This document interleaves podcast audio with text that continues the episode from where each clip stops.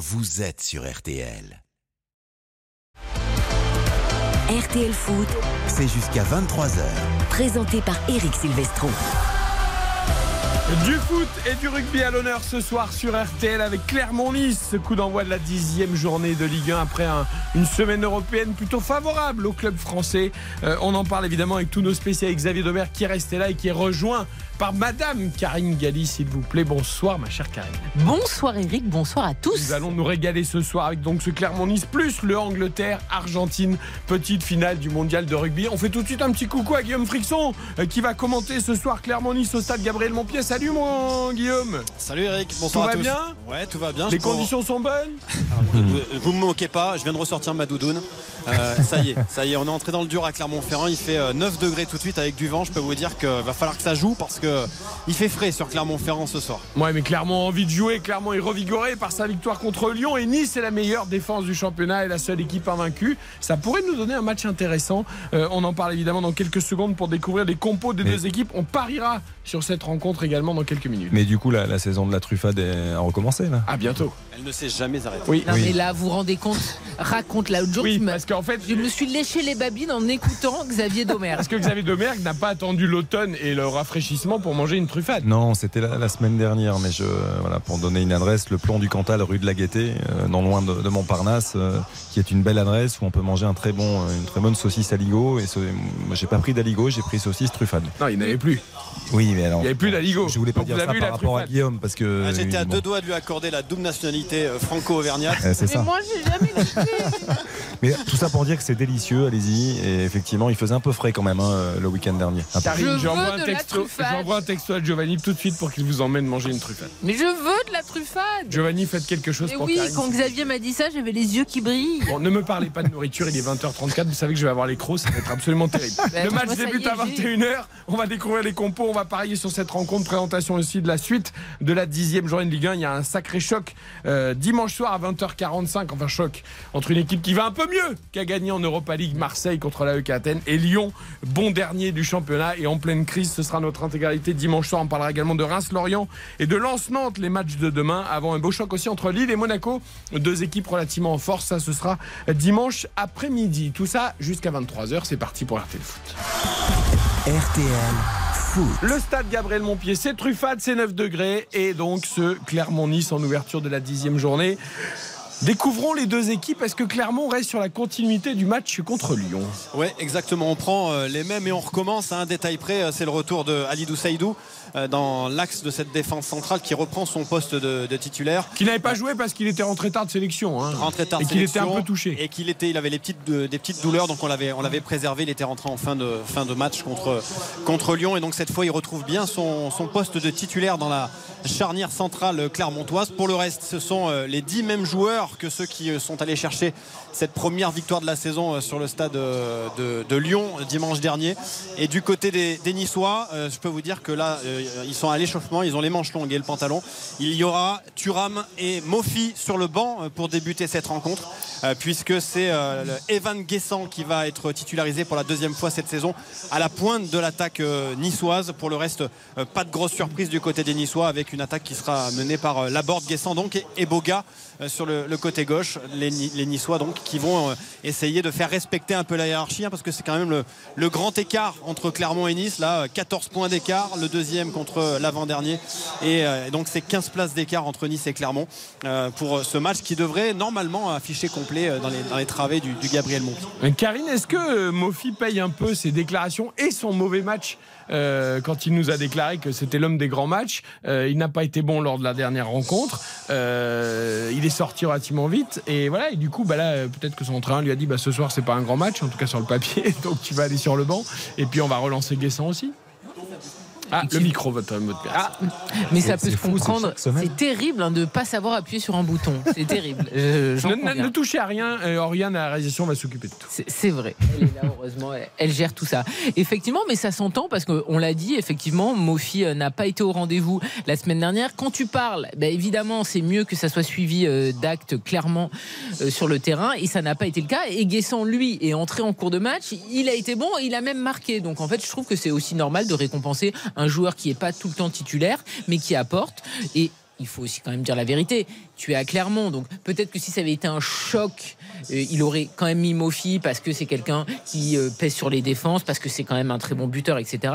Mais euh, c'est aussi quelqu'un qui a besoin de beaucoup d'espace si possible. Et là, on peut imaginer que Clermont va peut-être jouer un petit peu bloc bas. Donc voilà, Guessant, ça se comprend totalement. Attention quand même, Attal suspendu cette match. Le club d'ailleurs a décidé de ne pas faire Oui, appel. Le club de Nice après son, son retweet appelant les Palestiniens à se révolter contre Israël. Euh, Lotomba blessé, donc c'est Rosario qui jouera à droite. Qui avait plutôt été bon quand il était euh, rentré. Ça ne lui arrive pas tout le temps. On va hein. peut-être attaquer de ce côté-là un petit peu du côté de, euh, de Clermont. C'est possible, même si défensivement il a des qualités. Pablo Rosario, il les avait montrées justement dans ce match face à l'Olympique de Marseille quand il avait euh, eu à, à remplacer euh, Lotomba. Après, je suis d'accord avec Karine. Je, ce que j'aime chez Francesco Farioli, c'est que euh, il fait des choix et il fait des choix euh, semaine après semaine.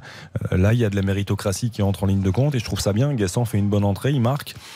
Au-delà des propos qu'a pu tenir Mofi, je trouve que c'est vraiment de la récompense, du domaine de la récompense. Et Guessant fait une excellente entrée. Il permet à Nice de s'imposer contre Marseille.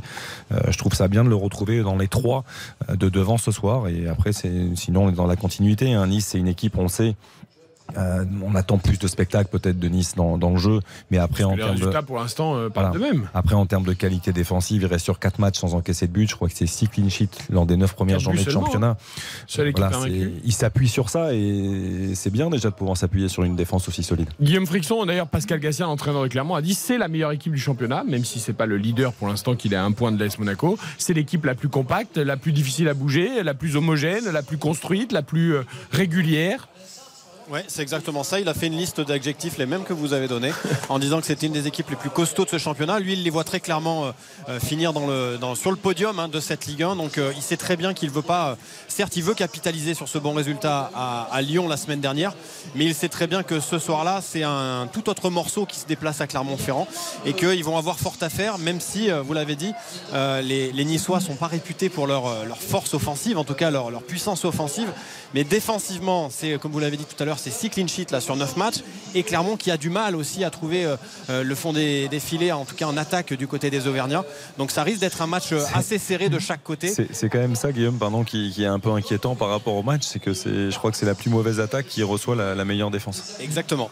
Exactement. Ouais, mais Clermont est une équipe qui joue quand même. euh, Ça, bien et- sûr. Et Voilà, peut-être que oui, la victoire à Lyon les a libérés un peu. Mais- On a vu un cham intéressant depuis Tout à fait. plusieurs matchs. Et puis, euh, tu as parlé des sanctions. Il y a quand même une chose qui est très importante. Euh, Clermont avait match perdu à la Mosson contre Montpellier. Ils étaient menés 4-2, il restait quelques secondes. Et tout est remis à Le plat. match a rejoué, on Le match rappelle, est à hein. rejouer. Donc, Montpellier peut- a pris un point de pénalité, plus un avec sursis, mais Clermont n'a pas eu la euh, victoire sur tapis vert. Voilà, oui, non, mais ce qui est plutôt logique parce que. Non, mais après, je rentre pas dans le débat logique ou pas. Mais euh, en tout cas, il y a un- une victoire à aller chercher. Il y a des points à aller prendre, alors que ces points-là, tu les avais pas. A priori, s'il n'y avait pas un. C'est logique pour vous, c'est peut-être un peu moins le cas à Clermont, Guillaume. On doit se dire, Rodez avait eu la victoire à Bordeaux. Bon, Rodez Mais menait au score. Ouais, Il y, il il y avait un Metz-Lyon qui avait été rejoué. Oui, oui, hein, c'est non, pas la première fois. Et puis Rodez menait au score, on était euh, en première mi-temps. Et c'était la fin du championnat. Ouais, mais quand même à Clermont, ça doit râler un peu quand même. Alors, non ça- alors, pour être très, tout à fait honnête, euh, tous les Clermontois étaient euh, suspendus à la décision de la, de la commission. Mais de rejouer le match quand vous savez qu'il restait une poignée de minutes et que vous preniez 4-2, C'est déjà de rejouer le match, déjà Clermont, enfin en tout cas les supporters clermontois et le club, euh, ça leur va très bien. hein. J'ai vu beaucoup de une critiques sur opportunité cette décision de la commission avec laquelle je suis rarement tendre. Mais là, je trouve que la décision est plutôt intelligente. C'est-à-dire qu'on ne donne pas de victoire à Clermont qui était mené euh, dans le temps additionnel, de deux buts d'écart en plus. Montpellier est quand même sanctionné euh, d'un point. Et donc, euh, voilà, je trouve Oui, mais que c'est à- pas inintéressant la sanction. Après, je suis assez surprise que tu suggérais que peut-être euh, les Clermontois allaient avoir Ah non, mais victoire parce sur que tapis j'ai- vert. moi, avec les précédents, parfois, je me Mais non, dis. mais euh, le précédent, justement, il faut plus se référer au Metz-Lyon. Mais Et le Metz-Lyon avait été rejoué au final. Non, non, Parce mais- que le cas de l'an dernier en Ligue 2, fin de championnat, tout le monde est en vacances. Merci, au revoir. Il nous faut un Ouais, bon, résultat. ça on influe dirait- sur des descentes, Non, mais c'est honteux. tout, Mais je suis d'accord, mais c'est, je veux dire, on n'imaginait pas en fait un match à rejouer alors qu'il y en avait qui étaient partis à Honolulu et compagnie et qu'il y avait un championnat à statuer. On Là, voit où Karine Cailly part en vacances. Ouais. Je n'y suis jamais allé. Ouais. Et donc là, Bon, il y avait. euh, Une truffade à Honolulu. Allez, soyons fous. ça va très bien ensemble. Je, je- je vais être court, euh, ça n'a pas beaucoup d'intérêt par rapport à ce que ça suscite. Honolulu? Oui. Ah, tu voyais, c'est un homme qui a voyagé. Ah, Non, mais j'y suis, j'y suis allé une fois. C'est beau. Voilà, je- Bah, écoutez. c'est beau, mais ce- Moi, j'espère y aller pour pouvoir dire ça n'a pas grand intérêt. non, mais pour le coup, il y a, il y a- Il y a- je pense qu'il y a des destinations beaucoup plus proches qui sont euh, aussi aussi belles. Allez, on Attends, je peux sur- finir sur mon. Allez-y. On s'en fout. je Bon, bref. désolé, pas du tout. Donc, Non, non. juste, je voulais vous dire que Clermont a une opportunité encore d'aller prendre trois points, trois points qu'il n'avait pas sur le terrain. Donc, euh, honnêtement, cette victoire à Lyon et cette euh, décision de la commission, ça peut être un accélérateur, un motivateur pour les Clermontois. Eh bien, moi, je vous propose qu'on parie sur cette rencontre. Comme ça, si on gagne, on ira peut-être tous à Honolulu. Allez, c'est pour rien pour cette réception de Nice. 4,40 la victoire clermontoise à domicile, 10 euros de misée, 44 euros de gagné, 3,40 le match nul. La cote est pas mal. Je sais pas que je vous encourage à, à la prendre, mais elle est pas mal. 10 euros de misée, 34 euros de gagné et 1,88 la victoire niçoise. Les Niçois qui impressionnent donc même les bookmakers de par leur solidité. 10 euros de misée, 18,80 euros de gagné euh, pour la victoire de Nice. Karine. Alors, je vous propose une cote à 17. Très compliqué à passer, mais écoutez, si on va aller à Honolulu, il faut prendre des risques. Résultat. 17, je sais pas si c'est suffisant pour aller au Honolulu ou alors il faut miser gros. Mais Oui, on enfin bon, c'est déjà quand même On une grosse Oui, une euh, cote, et c'est compliqué. Je vois un match nul à la mi-temps. Je vois également un résultat final match nul et je vous propose un buteur multichance, Cham, on l'a dit. Il a évidemment euh, marqué lors du match face à Lyon ou Gaëtan Laborde qui m'a déçu la semaine dernière contre Marseille. Donc euh, je compte sur lui pour se reprendre. Voilà, buteur multichance, Laborde ou Cham. Cote à 17. Ok, avec nul mi-temps et nul fin de match. Xavier. Donc match nul pour Karine. Juste rappelons euh, brièvement les confrontations entre Clermont et Nice. Ce sera la cinquième ce soir. Jusque-là, trois victoires sur les quatre premières pour Clermont. Juste pour rappeler. Et pourtant, euh, je suis parti sur une, une victoire niçoise. Voilà, j'aime bien Euh. quand vous manipulez les stats. Victoire de Nice, donc. Victoire de Nice. Euh, Mi-temps, euh, résultat, match nul. Mm. Comme Karine. Nice garde sa cage inviolée. On rappelle que sur les neuf premières journées de championnat, c'est arrivé à six reprises. Buteur multichance, Morgan Sanson ou Gaëtan Laborde comme Karine, ça nous fait une cote de 12. Code de 12 pour Xavier, code de 17 pour Karine Galli. Dans un quart d'heure tout pile, le coup d'envoi de ce Clermont-Nice, tout comme en Argentine, Argentine, Angleterre, pardon, à 21h au Stade de France, avec Jean-Michel Rascol et Olivier Magne pour la petite finale de la Coupe du Monde de rugby. Tout ça, c'est dans un quart d'heure. On marque une courte pause, on évoque la suite de la dixième journée de Ligue 1, et ensuite on se plonge dans les deux directs. RTL. RTL Foot. Présenté par Eric Silvestro. Dans 14 minutes maintenant, le coup d'envoi de Clermont-Nice avec Guillaume Frixon au stade Gabriel Montpied, premier match de la dixième journée de Ligue 1 et ensuite Argentine-Angleterre également à 21h au stade de France. La petite finale de rugby avec Olivier Magne et Jean-Michel Rascol, Xavier Domer Karine Galli à mes côtés évidemment. Cette dixième journée demain débutera, enfin continuera plutôt après le Clermont-Nice avec un Reims-Lorient à 17h demain. Reims qui est l'une des belles équipes hein, du championnat, sixième du classement mais qui reste sur deux matchs sans victoire. Voilà, qui a besoin de se relancer, qui nous a plutôt agréablement surpris en termes de jeu, notamment euh, lors de sa défaite à domicile contre le leader Monaco, mais ça avait très bien joué au ballon.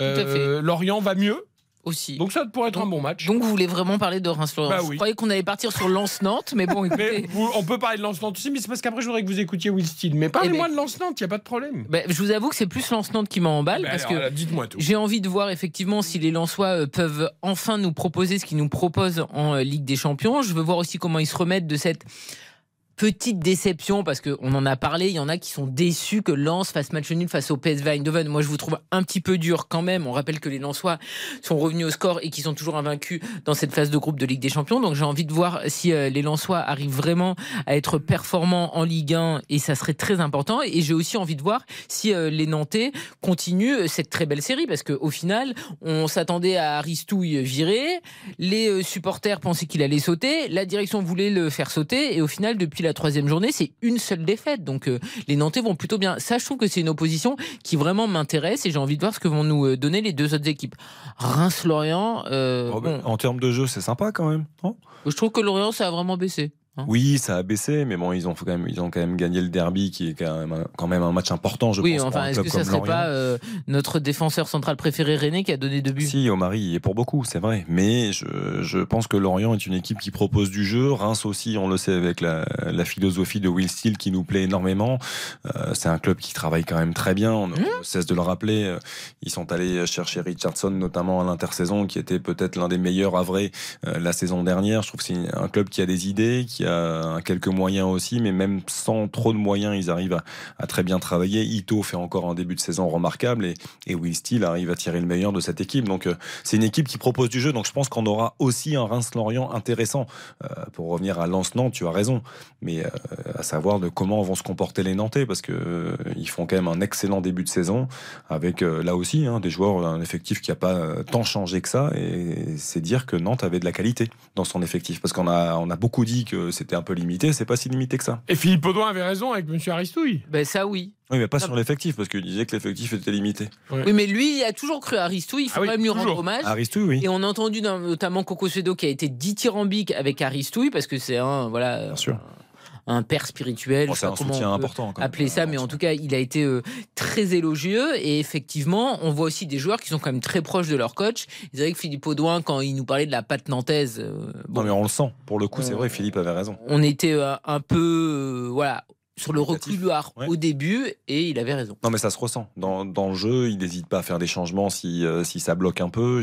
Voilà, c'est un entraîneur qui a des idées, qui a des idées, qui a une philosophie, qui a des principes et qui s'y tient, mais qui n'hésite pas aussi quand ça fonctionne pas à, à essayer de, de- de chambouler tout ça. Un Lance-Nantes, donc demain à 21h, ce sera en fil rouge euh, au milieu de la finale de la Coupe du Monde de rugby entre la Nouvelle-Zélande et l'Afrique du Sud. Et donc ce Reims-Lorient qui ne passionne pas Karine, mais qui nous intéresse quand même à partir de 17h. Mais tout vous demain. passionne. Deuxième match la dixième journée. Non, mais parce que moi, j'avoue que je suis un peu fasciné par Will Steele. Bien Je sûr. trouve que c'est un entraîneur hyper intéressant. Je suis content qu'il soit resté à Reims et qu'il soit pas parti dans un trop grand club tout de suite parce que c'était la hype euh, de, de six mois de la saison dernière. Donc je suis content de le voir travailler dans la continuité. Je trouve que la manière dont il fait jouer son équipe, c'est franchement intéressant. Je ne sais pas si ce garçon ira plus haut ou pas, mais j'aimerais bien le voir euh, euh, dans un club un peu plus grand d'ici un an ou deux. Et surtout, bah, écoutez par exemple en conférence de presse, euh, voilà, demain il y a beaucoup d'absents euh, du côté de Reims. Et ben voilà, il s'est pas caché, euh, Will Steele, et il a répondu.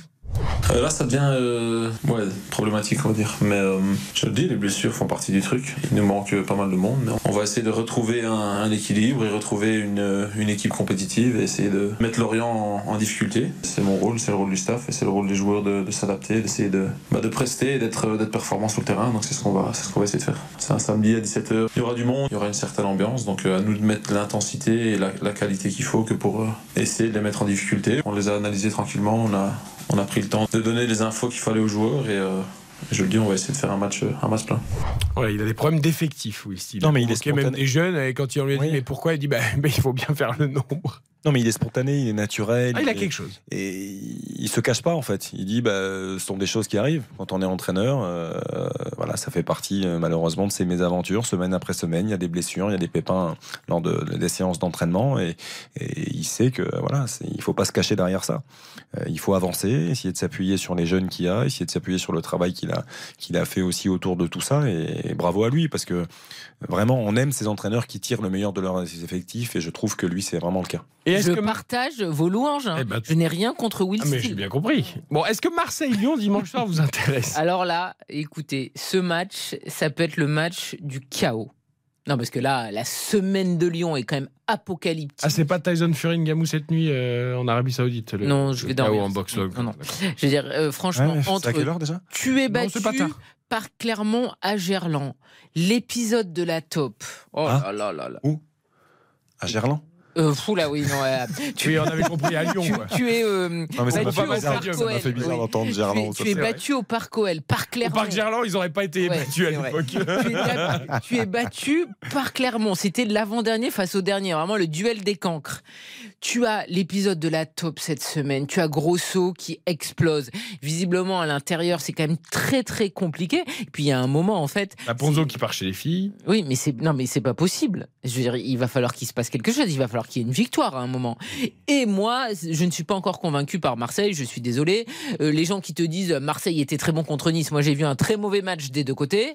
Et ce que j'ai vu hier, c'est bravo. C'est très bien qu'ils aient gagné, mais j'ai vu des Grecs qui se sont sabordés en seconde période. Donc, je ne sais pas ce qui se passera stade, dimanche. va voilà. Mais ça sera très important pour les deux équipes. Évidemment, c'est très attendu ce match. Est-ce qu'on a un peu enjolivé cette victoire de l'OM face à l'AEK. Athènes? Complètement. Euh, J'ai vu un Vitinha super-héros, j'ai vu un Marseille Ah, qui a retrouvé le sourire. j'ai vu-. Super-héros, forcément, quand euh, Gennaro Gattuso s'appuie pas du tout sur lui depuis son arrivée et qu'il le lance euh, hier et que c'est lui qui montre la voie à son équipe, forcément, il, marque des points. Maintenant, euh, à 1-0, c'était, c'était plutôt pas mal. Euh, le, l'entame de deuxième période a été catastrophique. La EK revient fort logiquement à un partout. Et s'il n'y a pas notre ami Stankovic qui fait n'importe quoi en termes de relance et qui, mais qui chamboule tout, en fait. Parce que. Il y a penalty, il y a carton rouge, il laisse Bah son équipe à 10 contre 11, donc ça change tout. Et c'est ça qui fait derrière que l'OM, grâce à deux pénalties, quand même, s'impose 3 buts à 1 simplement. Alors qu'ils étaient en supériorité, qu'ils auraient pu, pu faire preuve de davantage de maîtrise. Donc euh, Marseille n'est pas encore guéri. Euh, c'est un match entre convalescents. Il y en a un qui l'est un peu plus que l'autre. Mais on nous parle souvent de l'Olympico, du choc des Bah, Olympiques. ça reste l'Olympico. Mais là, là, là, on en est loin quand même. Je veux dire, Marseille est 8e, Oui. Lyon est 18e. Donc, euh, bon, euh, ça reste un choc des Olympiques. Quoi. Marseille a besoin de gagner et Lyon encore plus. Oui, non, nous- mais c'est ouais. vraiment le match du chaos, moi, je trouve, Ah, d'un mais côté comme de l'autre. T'as raison. Parce que ce match. Bah, est- surtout pour Lyon s'ils Oui, perdent oui. encore. Non, mais je dire, Marseille, s'ils perdent à domicile, c'est Bah un oui, chaos aussi. J'imagine que si la première victoire des Lyonnais cette saison, elle arrive au Vélodrome, enfin, dans tous les cas, il y a quand même une tension énorme autour de ce match, et j'ai vraiment hâte de le vivre Là- parce que là, pour le coup, il, il compte beaucoup pour les deux nations. Là où Marseille euh, est plutôt bon depuis le début de la saison. Ça n'a pas été le cas la saison dernière. Au Ils sont meilleurs on à domicile qu'à Là, ils sont, je crois, sur 7 matchs sans défaite, toute compétition confondue à domicile. Donc, euh, ils espèrent faire perdurer cette vu que c'est tellement important qu'elle nous a carrément transformé les villes de Marseille et de Lyon en nations. En nation. Ce ouais. seront des nations Ouais, demain ouais. soir avec leur drapeau et leur étendard. C'est dimanche et tout un peuple sera Mais derrière oui, eux. mais parce qu'en même temps, je vois les Anglais qui rentrent, etc. Avec les Argentins. dimanche. On n'est pas dimanche. Le match Bah est dimanche. C'est... Oui. On est vendredi. Est. Oui, mais le match, évidemment, je l'ai dit demain. Oui. Non, non. Ah oui, bien sûr, tu as raison. À 20h55, on est J'ai tous vu un- les deux on est tous un peu perturbés. On est perturbés. Bon, écoutons Fabio Grosso qui, lui, n'a pas intérêt à l'être, le coach lyonnais. Euh, il cherche la taupe, il est contesté à l'intérieur du vestiaire. Il n'aime pas le théâtre, a-t-il dit, et il se focalise sur ce match à Marseille. Je pense qu'on a les qualités, on sait les matchs qui nous attendent, mais je pense qu'on a les quali- qualités pour faire un match costaud, pour essayer de sortir de ce match-là avec quelque chose d'important parce que il nous sert, il nous sert changer la tendance, il nous sert euh, prendre des points, il nous sert retrouver la confiance. La confiance, bien sûr, ça se trouve chaque jour avec le travail ensemble, mais surtout avec les points qu'on va ramener à n'importe quel match. On sait les choses qui nous attendent, on, on connaît bien les difficultés de ce match-là, mais on connaît aussi qu'on peut avoir les qualités pour les mettre en danger si on est costaud, si on essaie de jouer ensemble et si on rentre sur le terrain avec un super esprit.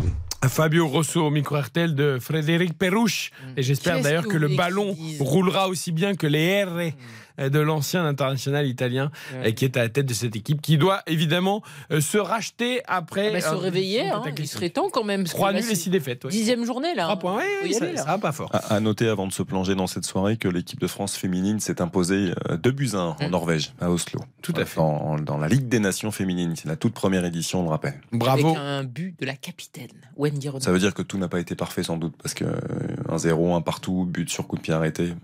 Non, je sais pas, j'ai pas. Oui, oui, non, mais j'ai. Parce qu'on aura le plaisir de se retrouver mardi à Reims, euh, Oui, Karine. pour euh, France-Norvège. pour vivre le euh, France-Norvège, voilà. Le retour. Mais, en tout cas, ce qui une est vie bien, pas C'est qu'il y a eu trois matchs, trois victoires et qu'il y a eu une réaction qui a été euh, très rapide parce que l'égalisation est arrivée à l'heure de jeu et dans la foulée, neuf minutes plus tard, Wendy Renard, une nouvelle fois de la tête, sa spécialité, a pu offrir la victoire aux Français. Je vous écouterai depuis Honolulu.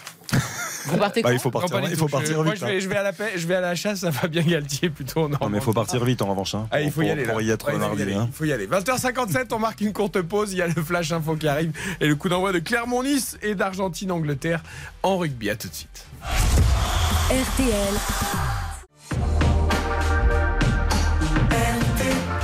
20h58. Avant Clermont-Nice et Argentine-Angleterre, l'essentiel de l'actualité avec Nathan Bocard. Après deux nuits d'incursion, l'armée israélienne dit étendre ce soir ses positions terrestres à Gaza. Annonce faite alors que le nord de l'enclave subit d'intenses bombardements actuellement, les plus violents depuis le début de la guerre selon le Hamas. Le mouvement islamiste indique avoir tiré des salves de roquettes sur Israël en riposte. Ce soir, Internet et les communications ont été coupées dans la bande de Gaza. Le gouvernement débloque, accélère le déploiement des bornes électriques. Objectif atteindre les 400 500 000 bornes en accès public d'ici à 2030. Pour l'heure, il n'y en a que 100 000. L'exécutif annonce donc une enveloppe de 200 millions d'euros. Il promet également une hausse du crédit d'impôt pour encourager l'installation de ces bornes. Et puis cinq départements du littoral seront en alerte orange demain, alerte pour vagues et submersion. Il s'agit du Finistère, du Morbihan, de la Loire-Atlantique, de la Vendée et de la Charente-Maritime. Météo France appelle les habitants de ces départements à la prudence. Samedi 20h et presque presque 21h sur RTL et donc RTL Foot c'est reparti avec vous Eric Silvestro. Merci beaucoup Nathan, on vous retrouve tout à l'heure à la mi-temps de Clermont-Nice et d'Argentine-Angleterre. RTL. Eric Silvestro. RTL Foot. Foot et rugby au menu ce soir sur RTL jusqu'à 23h avec Clermont-Nice, premier match de la dixième journée de Ligue 1 et Argentine-Angleterre. La petite finale en rugby et cette fois c'est le foot qui a gagné le coup d'envoi Guillaume Frixon. Ouais, c'est parti depuis 45 secondes, coup d'envoi donné par euh, les Niçois. C'est Evan Guessant qui a donné ce coup d'envoi et tout de suite les Niçois sont partis euh, dans la profondeur, essayer d'aller chercher la, vitesse de la pointe euh, de Guessant. Euh, mais il a été sanctionné par une faute pour un duel contre Coffrier. C'est donc parti depuis une minute ici entre Nice qui joue en blanc et Clermont qui joue en rouge sur son stade du Gabriel Montpied. Nice en blanc, Clermont en rouge, les Anglais, Jean-Michel Rascol et Olivier Magne en blanc dans leur couleur traditionnelle, les Argentins en revanche ont un maillot un peu différent, c'est pas le, le bleu et blanc habituel. Oui, c'est joli. C'est un maillot bleu euh, qui est euh, Bleu marine transpercé, enfin non, qui est rayé euh, d'une bande blanche. C'est plutôt euh, super intéressant. Ça nous fait penser à Boca. Notez-le, est australien ce soir. Nick Berry. Nick Berry, très bien pour cette petite finale qui débute. c'est plutôt donc. River Plate, non? Oui, River Plate, oui, pourquoi je dis Boca. Parce que Boca, c'est le Non, tout à fait. bleu et jaune. C'est River Plate, Ouais, River Plate. Et il est beau, moi j'aime bien ce maillot argentin. Il est très beau. Hein, voilà, je pas si ça va les faire gagner en tout cas. Pourquoi il y a du rouge? Ah bah écoutez, je, Je renseigne-toi. Non, mais- sais je ne sais pas. petite Ça vous touche, interpelle pas petite touche de couleur, euh, peut-être pour. Euh, En Argentine, je vois pas trop le rapport avec le rouge. C'est la rose qui vont broyer. D'accord. Non, la rose du 15 de la rose. Oh, je ne sais pas, je cherche. Je pensais que j'aurais pu avoir un éclairage sur ce choix du rouge, mais Désolé. Nous poserons la question. Euh, le rouge, euh, en tout cas le, le grenat, un peu le Bordeaux, c'est Clermont qui l'arbore ce soir euh, face à Nice pour ce premier match de la dixième journée. Guillaume Friction, c'est parti. Ouais, c'est parti depuis euh, deux minutes. Un 6 mètres à jouer pour les, les Clermontois après ce ballon perdu sur le côté gauche par euh, Gaëtan Laborde qui avait joué euh, ici il y a quelques années, euh, six mois en prêt. et ici sous les couleurs de, de Clermont, il est tombé. il sur avait un- été très bon à l'époque. Il, Il était avait- coaché par Corinne Diacre. Tout à fait. Exactement, il avait été excellent. Et je, crois, je crois de mémoire, il avait fait euh, 18, 18 matchs et il Il avait marqué souriait devant les performances de la Borde ou pas? Ils avaient une très bonne relation tous les deux. Et quand vous demandez à Gaëtan Laborde, il en dit le plus grand bien. C'était à l'époque où il était beaucoup prêté par les, les Ah Girondins oui. de Bordeaux, Oui, oui. Moi, je Il avait été convaincu. prêté à Brest et ça a été une cata. Et à Orléans aussi, Oui. il était prêté. Je reste euh, convaincu que Corinne Diacre a des qualités. hein. C'est juste qu'il faudrait qu'elle sourie. Bah, pour C'est un peu réducteur, ça, non Oui. Bah non. Mais pourquoi faire la tête tout le temps? Tu fais un beau métier, tu transmets ta passion, tu. tu- Non? Oui, non, mais les soucis qu'elle a pu avoir, euh, que ça soit à Clermont, parce que ça s'est quand même pas très bien fini à Clermont ou en équipe de France, c'est pas qu'une histoire de sourire. Ah non, bien sûr que non. Mais je veux dire, euh, au-delà des soucis qu'elle peut avoir, même quand elle n'a pas de soucis, elle sourit jamais. C'est un peu dommage. Bon, on la salue si elle nous écoute. Ah bah.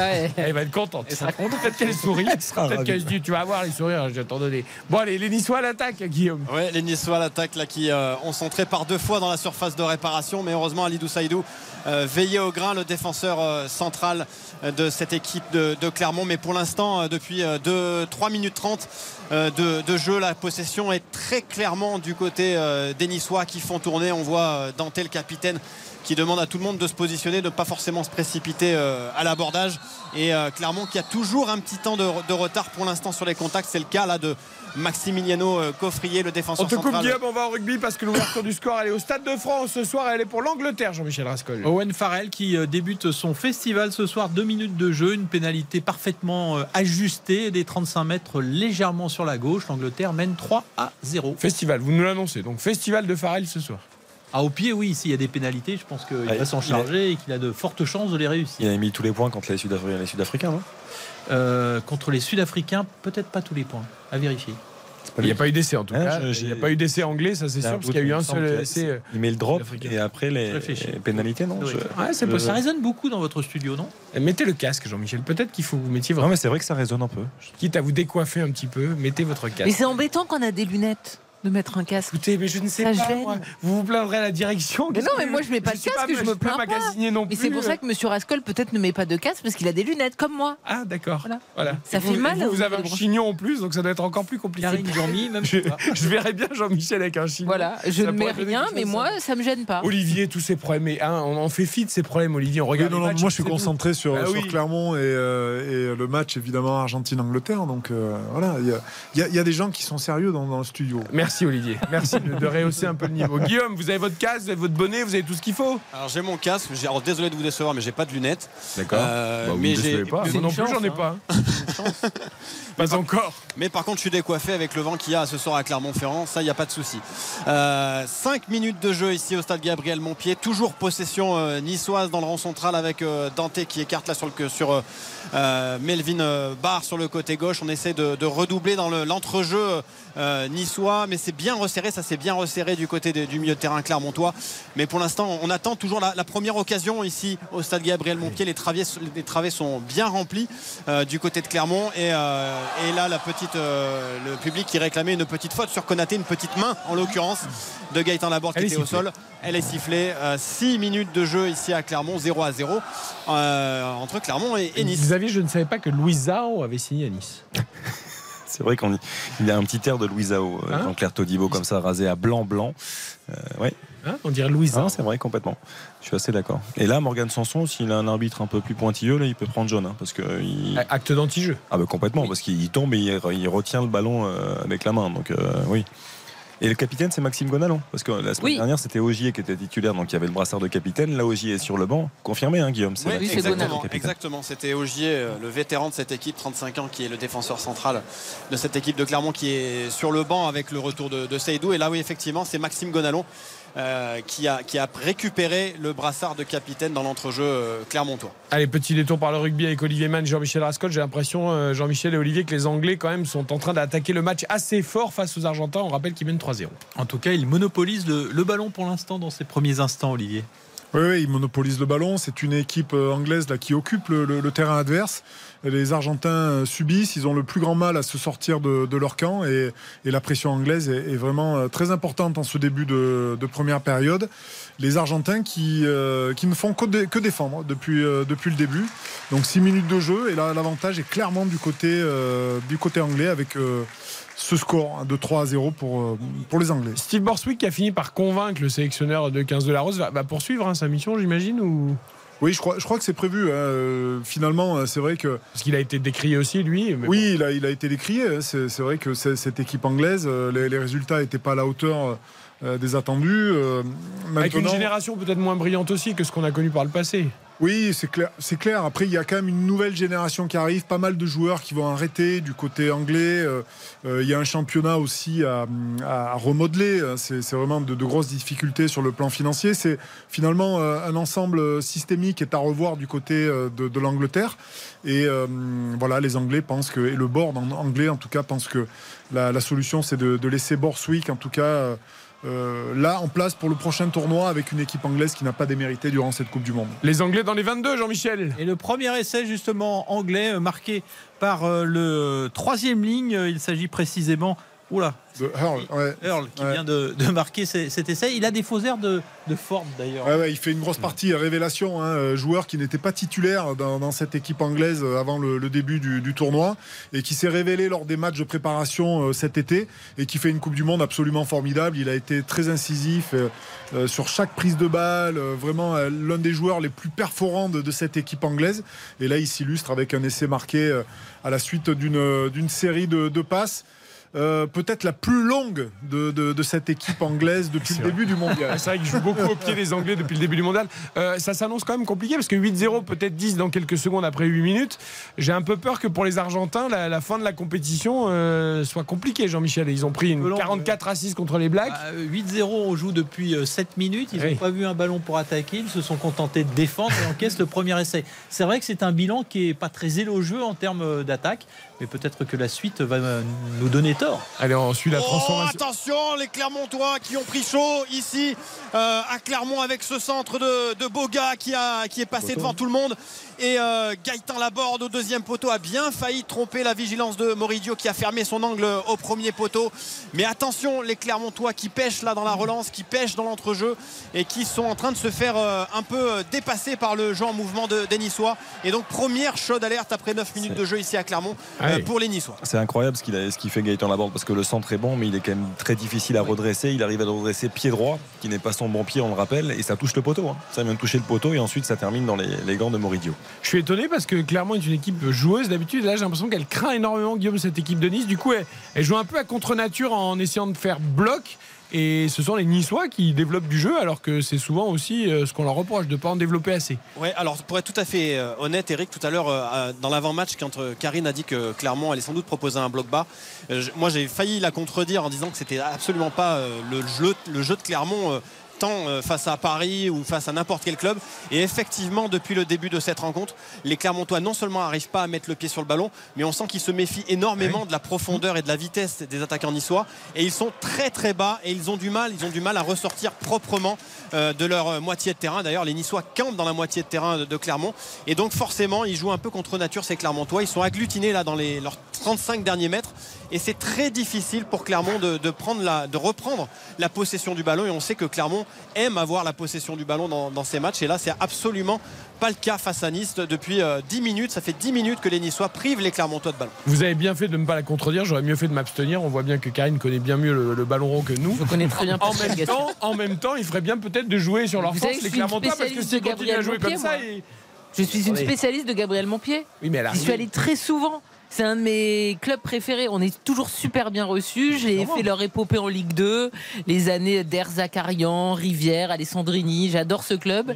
Et euh, j'avais des infos comme quoi ils allaient plutôt jouer bas. Oui, mais à l'arrivée, il ferait bien de jouer haut. Et de- Oui, mais enfin, ils parce font que- comme ils peuvent. Je vous rappelle Bah, que ils les font comme ils Niçois. peuvent. À l'arrivée, ils n'ont pas touché un ballon et ils ont failli prendre un but. Johan enfin. Rivière. Euh, et bien sûr. Johan Rivière. Et il y Attention, Gaëtan Laborde dans la surface, le pied gauche et la frappe déviée par le, Rivière le aussi, talon. Damien Périnel. Damien Périnel. Il y en a plein.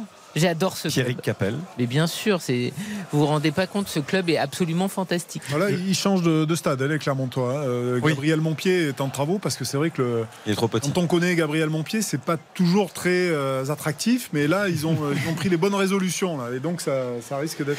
euh, Il y a de sacrés travaux. Fabien Farnol, mais c'est magnifique. Moi, j'ai j'ai toujours adoré ce club. Eh oui, non, mais très bien. Bah, c'est vrai que le stade de rugby à Clermont est, Oui. est autrement différent. Oui, mais Gabriel Montpied a, a un charme différent, tu vois, avec cette grande arche qui sert à rien, etc. Moi, j'ai toujours aimé. Et puis, t'es très bien reçu. Les gens sont adorables. Toi qui est quand même toujours super frileux, c'est le stade peut-être où il fait le plus froid. Oui, sauf que tu vois, tous les gens étaient adorables et ils m'amenaient toujours des petits thés pour me réchauffer en bord terrain. Très bien. Et j'ai pas oublié. Et puis, Guillaume, vous avez- on vous emmène du thé à vous. Guillaume Non, non, non, c'est- Ah je suis ouais, en bah train de, de me poser de vraies questions là d'ailleurs. Euh, Eh oui. Qu'est-ce qu'elle a de plus que moi? Je ne sais pas. Bah, tu sais, moi j'ai fait les années Ligue 2 et puis toi tu t'es embourgeoisé avec la Ligue 1, voilà. On demandera aux Anglais après la, la petite finale de rugby. C'est quand même les spécialistes du thé, donc s'ils en ont un petit peu dans leur, dans leur besace. Non mais j'adore endroit, vraiment. Écoutez, très bien. J'y allais euh, un week-end sur deux à l'époque où ils jouaient la montée. Ok. Mais c'est vrai en plus. Karine, quand même, c'est exceptionnel. Karine, elle adore le soleil, elle adore le sud et tout, et elle est en train de nous dire que Clermont, c'est la plus belle ville de France. C'est quand même fantastique. Mais non, mais parce que les gens étaient adorables. Il y avait Claude Michy, il y avait Michel elle il y avait une belle. soir, euh, Pour être euh, dans le décor. je, je n'aime pas le froid, mais j'aime les gens de Clermont qui sont très agréables. Bon, et moi j'aime quand Clermont joue au foot, Guillaume Friction, ce qui n'est pas le cas. Ouais, là c'est pas. C'est Ah oui. là je. Oui, Ça va je- pas. Là aussi, j'aimerais vous contredire, mais c'est pas le cas.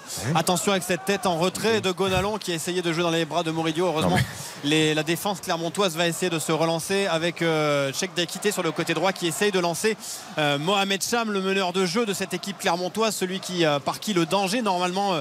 Intervient dans cette équipe de Clermont, euh, le gaucher autrichien. Et pour l'instant, eh ben, à l'image de son équipe, il est sevré de ballon, euh, Mohamed Cham, sur le côté gauche. On le voit un peu euh, lever les bras sur son côté pour essayer de demander de la, précision, des passes dans les pieds.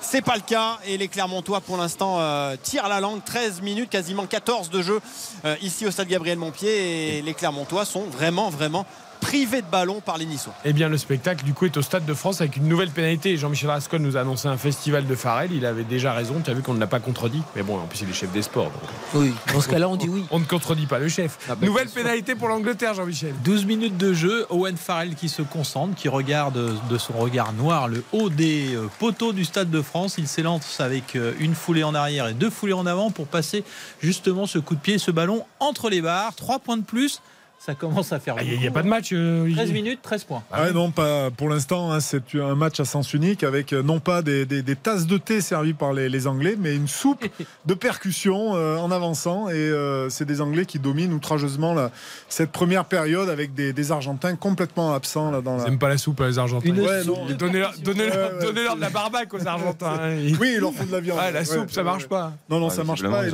là, ils sont, ils sont pris. Les Argentins sont vraiment pris dans tous les domaines. Et c'est une équipe anglaise qui, qui domine les débats. Ah, et là, on voit euh, le grand Itoje, Jean-Michel, qui a capté un ballon là, comme à ses plus belles heures. Il a remis un casque. Il avait euh, disputé cette Coupe du Monde avec un petit catogan. Allez, peut-être le premier le danger pour les Clermontois avec Nicholson sur son euh, côté. Non, il est bien pris, bien pris par Todibo, solide sur ses appuis. Il est resté debout, il a défendu debout.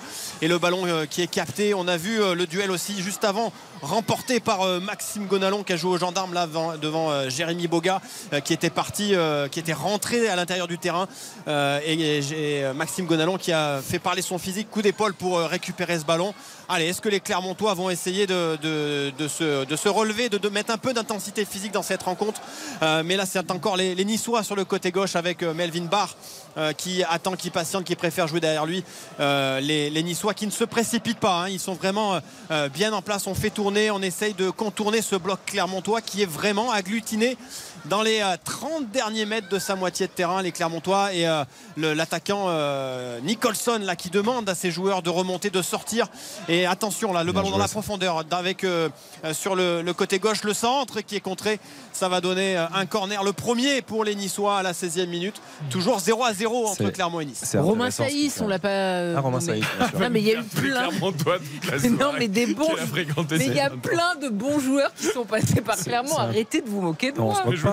Pas. C'est intéressant ce qu'il a fait Dante parce qu'il est- il sorti, il a amené un, un plus, une supériorité en donnant un excellent ballon dans la profondeur pour obtenir ce corner. Ah, première pénalité argentine, j'ai l'impression. C'est ça, Jean-Michel? Euh, J'ai vu les Argentins euh, enfin développer une action intéressante. Ah oui, une chandelle. une, euh, une pénalité, enfin un bras tendu, on a donné. Donc euh, on est revenu à l'action pour redonner la, la balle aux Argentins qui vont trouver une touche dans le camp des 22 mètres. Ça va leur faire du bien de jouer enfin chez l'adversaire.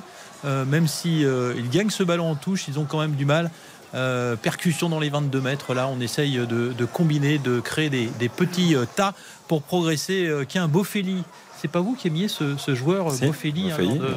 Ah, il avait des coups de pied intéressants. de la demi-finale et il avait réussi pas mal de coups de pied. Pour l'instant, il est contré à chaque L'ailier buteur. L'ailier buteur de cette équipe argentine qui est maintenant euh, plus très loin d'inscrire peut-être un essai, même si euh, la défense anglaise est parfaitement regroupée, a une belle lecture de ces euh, petits tas signés par les Argentins. Alors on ouvre, on écarte, coup de pied par-dessus pour l'ailier. Fort. Un long. Oh, dans la profondeur. Euh, Dans la profondeur un pour. petit euh, peu long justement pour euh, Monsieur Boffelli qui n'a pu s'en saisir.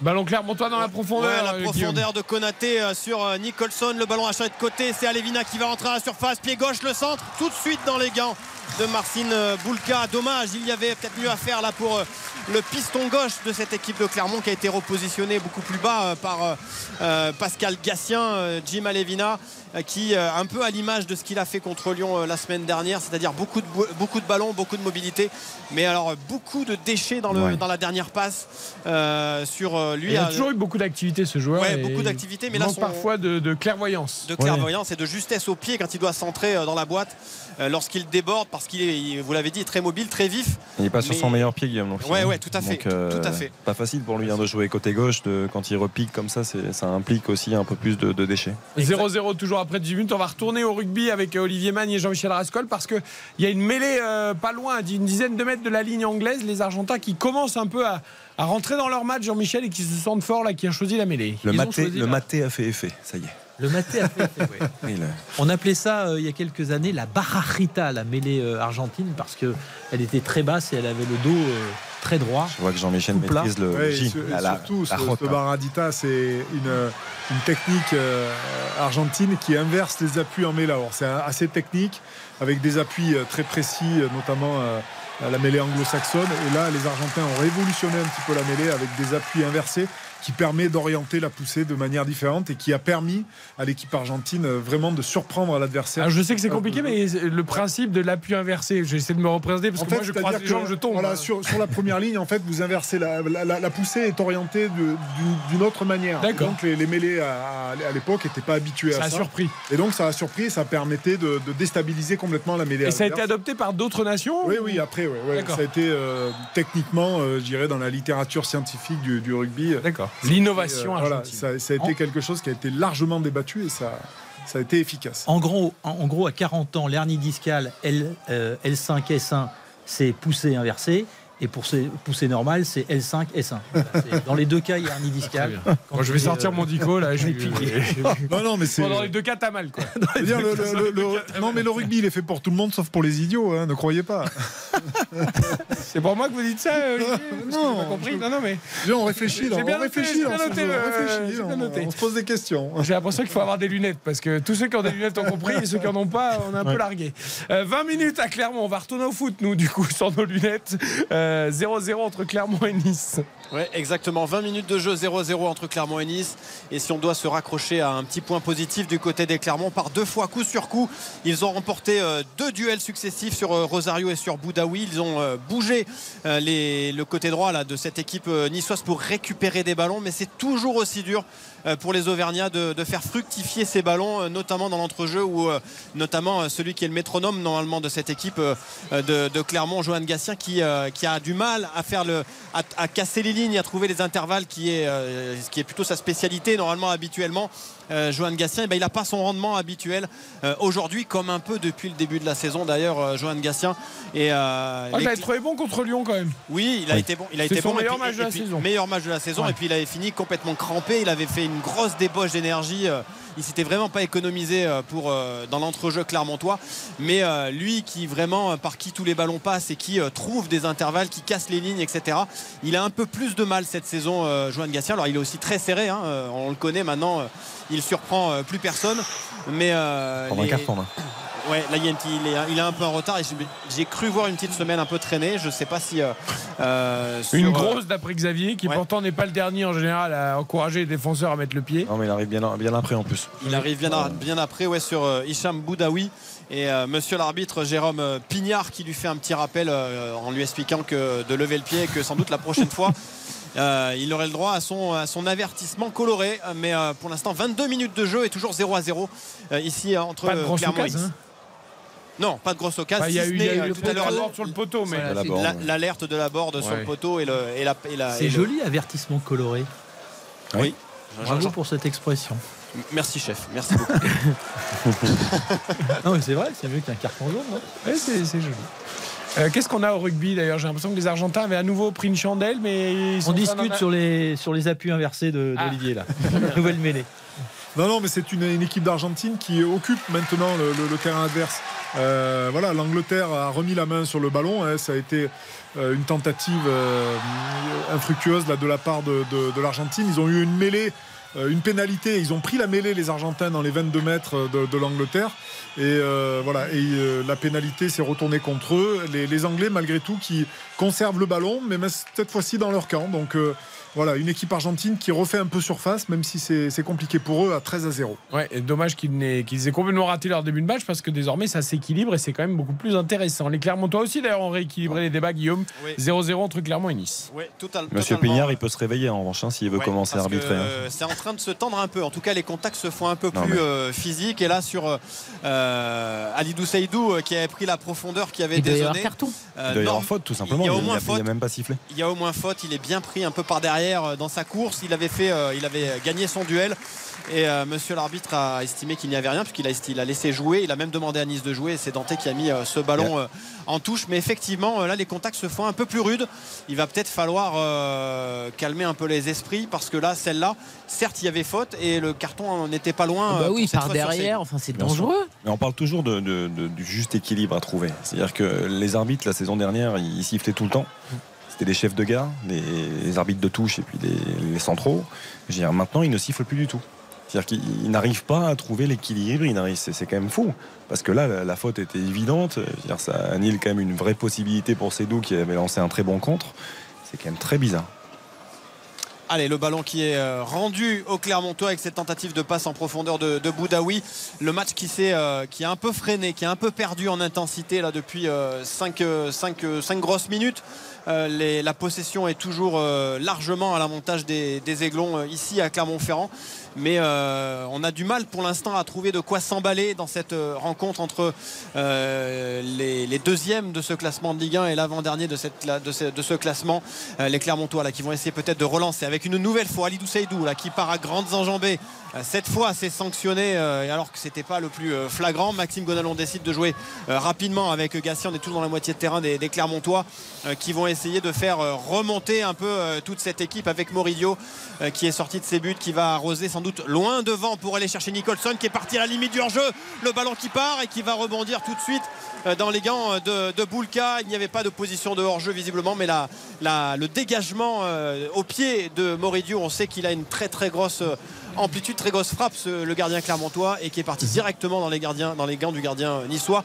Et ce score qui reste inchangé, euh, nul et vierge 0 à 0 après euh, 25 minutes de jeu ici. Alors le rugby, Karine Galli demandait tout à l'heure à Olivier Mann, Jean-Michel Ascol pourquoi il y avait un peu de rouge sur le maillot argentin. J'ai l'impression qu'il y a un joueur qui en a mis beaucoup plus, euh, Jean-Michel, du rouge sur son maillot. mais il devait une- estimer qu'il n'y en avait pas assez. C'est une couleur naturelle, Olivier, hein, assez habituelle. Oui, oui, c'est habituel. ouais. Le, le- le- le maillot euh, anglais comme euh, maillot argentin euh, souvent se teinte de, de rouge hein, dans, dans ces matchs comme ça où il y a des, des- chocs assez euh, violents. hein. C'est, on voit que les deux équipes, finalement, hein, sur un match de la troisième place où il n'y a, pas trop d'importance, s'engagent totalement et il y a, une véritable volonté de, d'aller chercher la, victoire et l'engagement est total.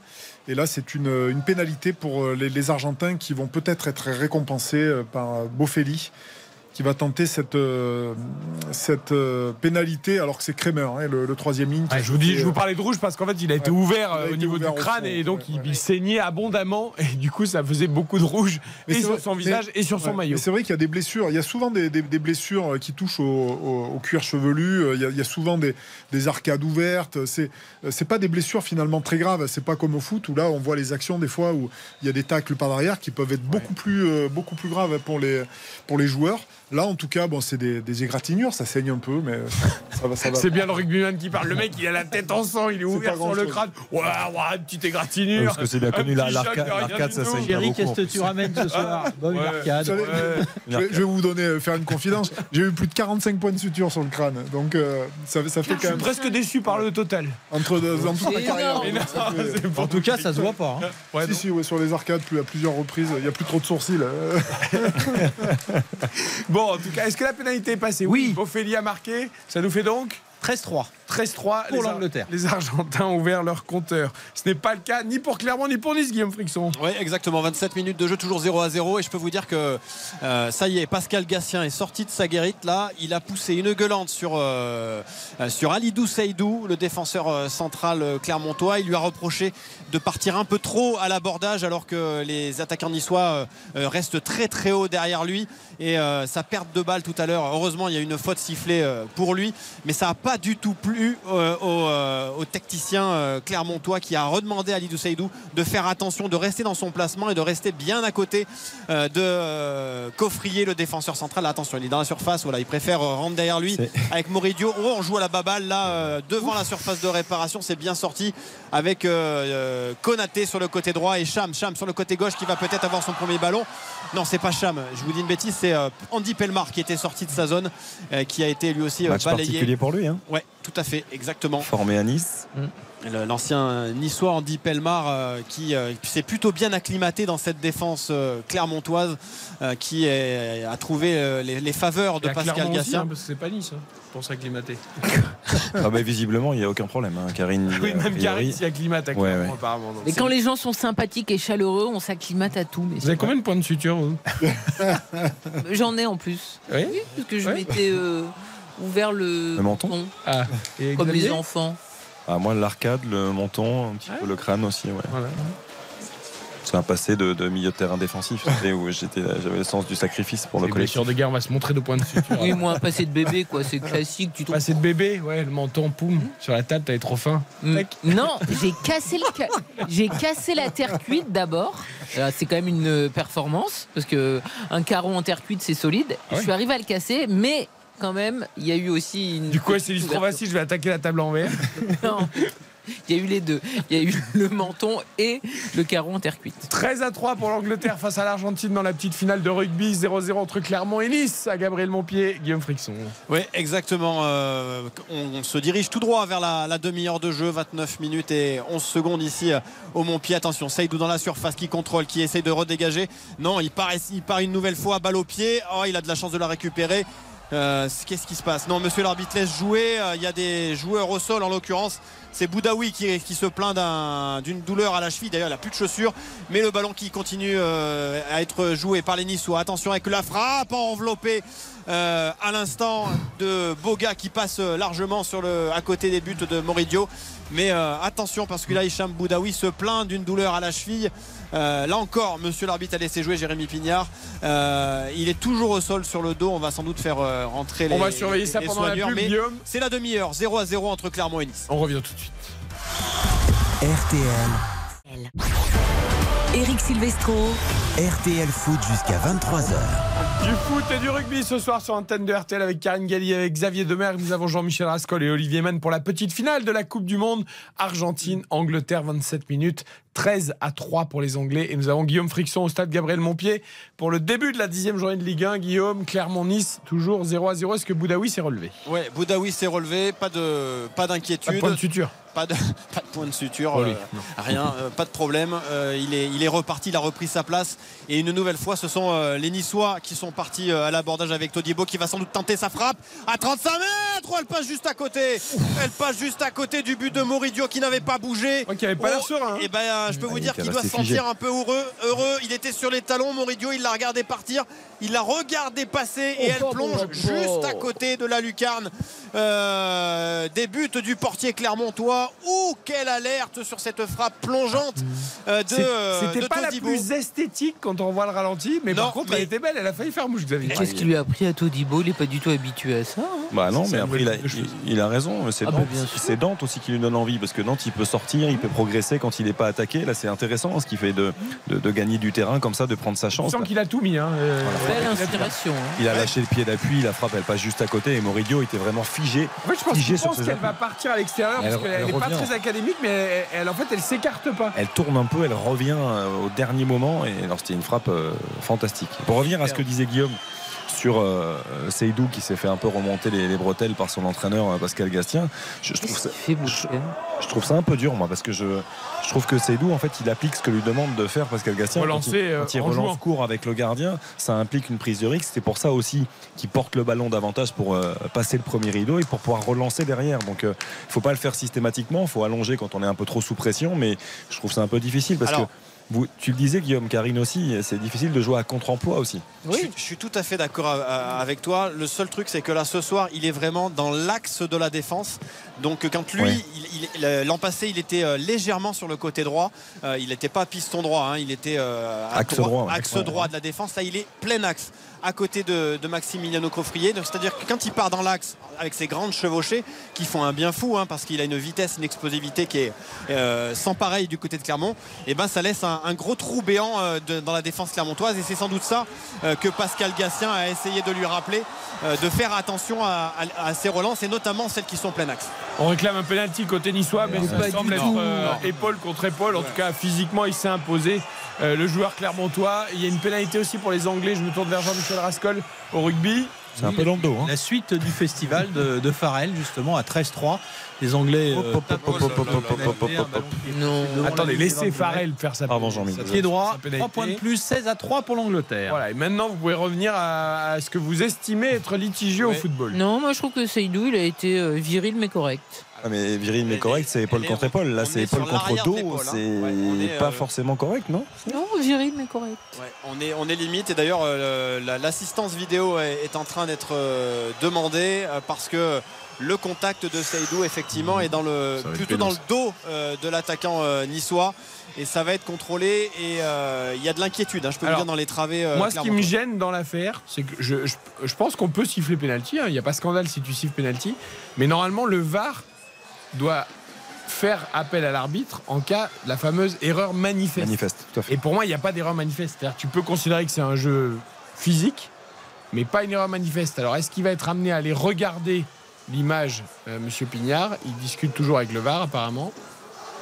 Ouais, c'est toujours la, la discussion. euh, alors, euh, alors attendez. Parce que le là, problème, c'est que il y a- ce genre a- Il y a une d'action- chose qui m'échappe, c'est que. Gaëtan, La- Gaëtan Laborde Ah oui, a posé le ballon. Alors, est-ce que monsieur euh, l'arbitre, je ne l'ai pas entendu Ah, signifier que c'était penalty Ah bon Et visiblement, c'est le cas. l'image. Euh, Gaëtan Laborde a posé le ballon. Il y a donc penalty euh, pour les, les Niçois et ça va être frappé euh, pied gauche par Gaëtan Laborde. C'est un peu surprenant cette, euh, cette décision euh, de monsieur l'arbitre qui est en train de faire la police là, de mettre tout le monde à la surface de réparation. C'est frappé, c'est passé au-dessus. Au-dessus pour Gaëtan Laborde. Le ouf de soulagement. Et on va dire que ça, ça équilibre un peu une décision plutôt sévère. Mais là, je peux vous dire qu'il y a eu du flottement dans le stade Gabriel Montpied. Mais la frappe de Gaëtan Laborde, complètement euh, raté pied gauche qui est parti au-dessus de la barre de Moridio. Oh là et on en reste là, 36 minutes de jeu. Le score reste donc de 0 à 0 pour ce penalty sifflé un peu dans la confusion, un peu beaucoup même euh, pour cette faute de, de Alidou Saïdou. Alors, euh, soulagement dans les tribunes de Gabriel Montpied, soulagement aussi en studio pour, euh, par rapport aux prises de Paris tout à l'heure du nul à la mi-temps. Mhm. Euh, c'est vrai que cette ouverture du score niçoise aurait peut-être posé problème. Attention parce qu'il y a une nouvelle attaque de Nice. euh, Ouais, ça pousse là. il a bien raté son Ça péno. pousse du Oh là côté là. des Niçois avec euh, Rosario sur le côté droit qui va essayer de, de combiner avec Youssouf qui temporise au milieu du terrain. On n'a pas de place, on est en train de ressortir là du côté des Clermontois. Les Niçois qui font le tour avec Dante. Dante qui joue avec Boga sur le côté gauche. Il est bien pris là par la défense clermontoise avec Konaté qui était très vigilant. Et euh, le ballon qui, qui continue à être dans les pieds euh, niçois avec une percée là de Todibo qui essaie de trouver en une touche la déviation avec son attaquant euh, niçois et les, les Clermontois qui sont un peu euh, spectateurs là. Gatien, Ils se il font, euh, il s'est fait bouger parce que Johan Gatien, euh, on lui a pas parlé. C'est ce qu'il c'est ce qu'il est en train de réclamer à, à, à Coffrier. Il est un peu, un sur les talons là, Johan Gatien, et ça, a failli mettre le danger euh, dans, l'arrière-garde de Clermontoise. Mais heureusement, le ballon est sorti en, en 6 mètres. Ça va donner l'occasion à Moridio de se dégager. Et on voit euh, Johan Magnin, le milieu de terrain clermontois, qui demande à tout le monde de se donner un peu d'air, de sortir. C'est ce que va faire Alidou Saïdou aussi, de sortir cette surface de réparation euh, pour Ah, éloigner un peu le danger. Euh, là, ça devient. On va aller euh, voilà. au rugby les garçons parce que les Anglais sont dans les 22 Argentins. Jean-Michel Rascol, Olivier Mann, ils se rapprochent. Pourquoi pas pour tenter d'inscrire un nouvel essai? Oui, ça enchaîne plutôt pas mal d'ailleurs. Oui, oui, ça enchaîne bien avec des, des Anglais qui monopolisent le, le ballon. Un enchaînement quand même successif de, de, de phases de jeu qui, euh, qui est dans l'avancée, même si là, les Anglais euh, se retrouvent en difficulté et perdent le ballon avec une pénalité, euh, notamment euh, Genji qui, qui fait une faute, le, le pilier euh, anglais, et qui se retrouve. euh, Il a plongé, ça il a, il a- il a- il plongé euh. sur le, le rock et ça va renvoyer les, les Anglais dans leur camp, même si les Argentins ne trouvent pas la touche. Et c'est Smith qui va, lui, à, son tour dégager. Ce sera une touche pour l'Argentine à, à 50 mètres, mais ça chauffait sérieusement là, pour, les, euh, pour les Argentins qui ont du mal à se sortir de la pression des, Anglais. Et j'ai l'impression que Kramer, euh, on lui a pas mis les, points de suture, on lui a mis de la colle ou, ou des agrafes, j'en sais rien, ça n'a pas tenu. hein. Et ça tenu, euh, ça, ça abondamment. ruisselle sur, Hein, euh, ça ruisselle légèrement. sur son front. Va falloir sortir le fil et l'aiguille à la mi-temps euh, pour recoudre tout ça, hein, parce que ça tient pas sur le cuir chevelu. Les Niçois encore à l'attaque, Ouais. Guillaume Friction 0-0 entre Clermont et Nice. Exactement, les Clermontois qui là récupèrent le ballon avec peut-être un premier contre avec Mohamed Cham, le numéro 10 Clermontois qui a été sevré de ballon dans cette première partie qui trouve dans l'intervalle Yuan Magnin dans la profondeur sur le côté gauche Alevina Alevina qui essaie de combiner il n'a pas de solution et ouf, oh, il s'est fait bouger Alevina euh, par euh, Youssouf le long de la, de la ligne de touche les supporters clermontois se sont euh, levés comme un seul homme pour euh, réclamer un avertissement Youssouf, c'est Mais, un tank. c'est- ah, puis là il y a deux gabarits C'est un euh, tank. Il a- il a diamétralement opposés hein. Vous aurez noté quand même que Guillaume ne prend pas le risque du nom. hein. Ouais, Vous avez vu Oui. GG. Il dit le 55 ou Youssouf, mais le nom, c'est pas possible. Exactement. J'avais, j'avais, j'avais le choix. ouais. Chimé, c'est ça, tu veux dire Ndaï Chimillé, ouais, mais il faut, il faut pas le regarder en fait. Ouais, faut le, faut le prononcer sans c'est le, sans le regarder. Exactement. Exactement. Le seul qui avait des cuisses qui, a- qui pouvait réaliser, c'était Florian Rousseau à l'époque. hein. Il y avait Noé Pamaro aussi. hein. Ouais. Vous vous souvenez de Voir Noé le Pam- tournant. Pamaro Ah, Pamaro, Pamaro, le latéral niçois. Jetou, Jetou aussi. Jetou, pas mal. Ouais, non, il y avait. Essai argentin? Ah bon C'est exceptionnel. Ben, racontez-nous tout ça. Ouais, c'est exceptionnel, hein, qui est parti euh, euh, voilà, d'un ballon euh, des Argentins dans leur propre 40 mètres, une succession de, de passes. On est parti d'un bout à l'autre, de l'aile droite à l'aile gauche, de revenir avec une succession de, de passes qui permet finalement aux Argentins de, de marquer par l'intermédiaire de leur, de leur demi-mêlée, Thomas Koubeli, qui, qui marque. Euh, voilà, quasiment euh, à gauche des, poteaux, mais vraiment une superbe action avec une succession de, passes dans le bon tempo, les joueurs qui arrivent à, bien franchir, à, libérer leur ballon euh, dans le, temps imparti, et ça permet derrière de, déstabiliser cette défense anglaise qui voilà, a bien eu du mal à, contrer cette offensive argentine, et c'est mérité pour les Argentins. Ouais, ils sont vraiment revenus dans le match. Ça rééquilibre. Ça peut faire quoi? Ça 16-10 si la, la transfo passe Exactement, Eric. Bon, Exactement. est-ce que la C'est- transfo va passer? C'est toujours trompeur parfois. Je trouve il y a certaines passes, on a l'impression qu'elles sont vraiment à la limite euh, d'être en avant. hein.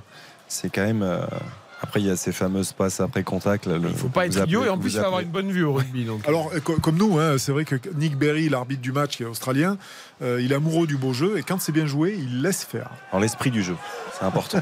Transformation réussie, ce qui nous donne effectivement ce score de 16 à 10 en faveur de l'Angleterre. C'est pas pour nous déplaire, Olivier, ça veut dire qu'au moins il y aura match. Parce que c'est vrai que c'était Ouais, parti avec euh, ce 13-0, on a eu un peu peur. Ouais, exactement. Et euh, on était inquiet, hein, sur le, évidemment, sur deux équipes qui euh, jusqu'ici nous avaient pas montré énormément de, de- de choses.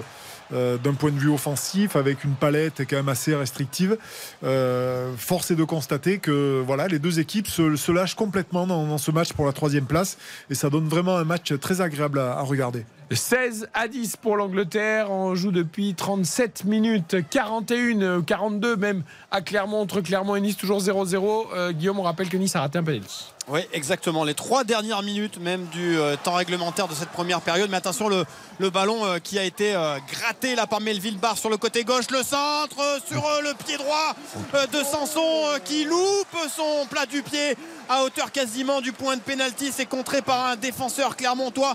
Et là aussi, c'est parti d'une erreur individuelle de Konaté un peu trop léger sur son côté.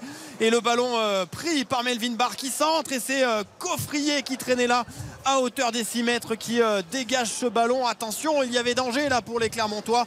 Pour cette nouvelle alerte signée euh, Morgan Sanson dans la surface de réparation. Il reste 2 minutes 30 dans le temps réglementaire de cette première période et toujours 0 à 0 entre, euh, entre Clermont et Nice. Il arrête pas tant que ça, hein, Morgan Sanson, hein, parce que le, le travail de Melvin Barr est remarquable parce qu'il récupère le ballon dans les pieds du joueur clermontois et ensuite l'accélération, la lucidité pour mettre ce ballon en retrait. Après, Sanson, il ouvre le pied. Coffrier est bien placé, je trouve. Il peut peut-être la Ouais, il y a- mettre autre part, mais Il n'y a pas d'erreur ni de Sanson. non, je, je- euh, je trouve que. Et le- Coffrier est heureux d'être sur la Ouais, tout trajectoire. à fait. Mais Melvin Barr, ce qu'il fait.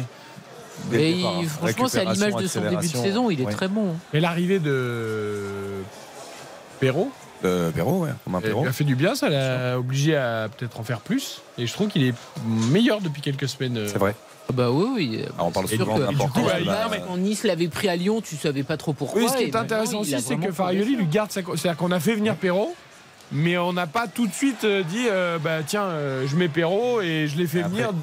On, parle souvent, et Olivier Magne le, le sait mieux que personne, de l'importance de la concurrence en termes d'émulation de, de groupe. Et là, c'est vrai qu'on le voit. Mais lui, il n'en avait pas, Olivier, de concurrence. Il, Non, il non, écrasait je sais les- bien. Il, il fermait Je, toute je parle pas concurrence. personnellement, mais Hein, Olivier Non, non, il y, en avait, rassurez-vous. Ouais, ouais. euh, C'était. Disait ah bah non, nous, comment vous voulez qu'on prenne la place Elle Olivier était, Magne euh, voilà, ça, ça- ça permet aussi de se remettre en question et de toujours faire plus d'efforts pour justement être, être devant. Mais la concurrence, elle, elle était là, elle était bien présente et, et ça, et ça sert, évidemment. Parfois, c'est vrai que quand tu as quelqu'un devant toi qui est inamovible, Eh c'est oui. dur, hein. C'est pour certains joueurs ou pour certains sportifs. Non, mais quand tu vois qu'en Quand équipe tu de veux faire du judo et que tu es lourd euh, en France, c'est Non, compliqué mais de prendre même la place de Teddy Riner. tu que. Candela était euh, remplaçant. Candela, c'est un excellent latéral. c'est vrai. Je veux dire, un Candela aujourd'hui, tu le prends tous les jours. Vincent. ouais. Bah oui. Des joueurs comme ça étaient remplaçants. Alors que maintenant, bon, tu prends n'importe qui parce qu'il faut bien faire le nombre. Bah, Aujourd'hui, tu peut- cherches des latéraux. bah. Bah oui. Allô, il n'y aurait pas un latéral par là? Non, mais. Moi, j'ai beaucoup a. pensé à Olivier Dacour pendant, pendant un moment aussi, qui était un formidable milieu de Mm. terrain, mais en équipe de France, il était un tout petit peu barré. Quoi. Entre Deschamps, bah. Vieira, Makelele, c'était un peu Ah bah, difficile d'exister. Malgré tout, il a eu quand même du, du temps de jeu et une très belle carrière. Oui, mais bon, il a pas de palmarès les Non. Bleus, si ce n'est une Coupe des Confédérations. C'est pas la Exactement. même. Allez, les dernières secondes de Clermont-Nice et de Argentine-Angleterre. Euh, le foot d'abord 0-0 entre Clermont et Nice. Ouais, les dix dernières secondes du euh, temps réglementaire de cette première période 0-0 entre euh, Clermont et Nice. Et là, je peux vous dire que du côté de Clermont, euh, c'est assez difficile de, de sortir un joueur de cette rencontre parce que euh, dans l'ensemble, dans l'ensemble de cette première période, les Clermontois auront été quand même euh, assez dangereusement euh, apathiques face, à, face, à- face aux Niçois. Même si dans la récupération ça va un peu mieux, même si dans l'agressivité ça va un peu mieux. Attention là, peut-être la relance avec euh, Seydou justement. Il a bien avec, euh, écouté son coach. hein, en ouais. tout cas. à la lettre, à la lettre.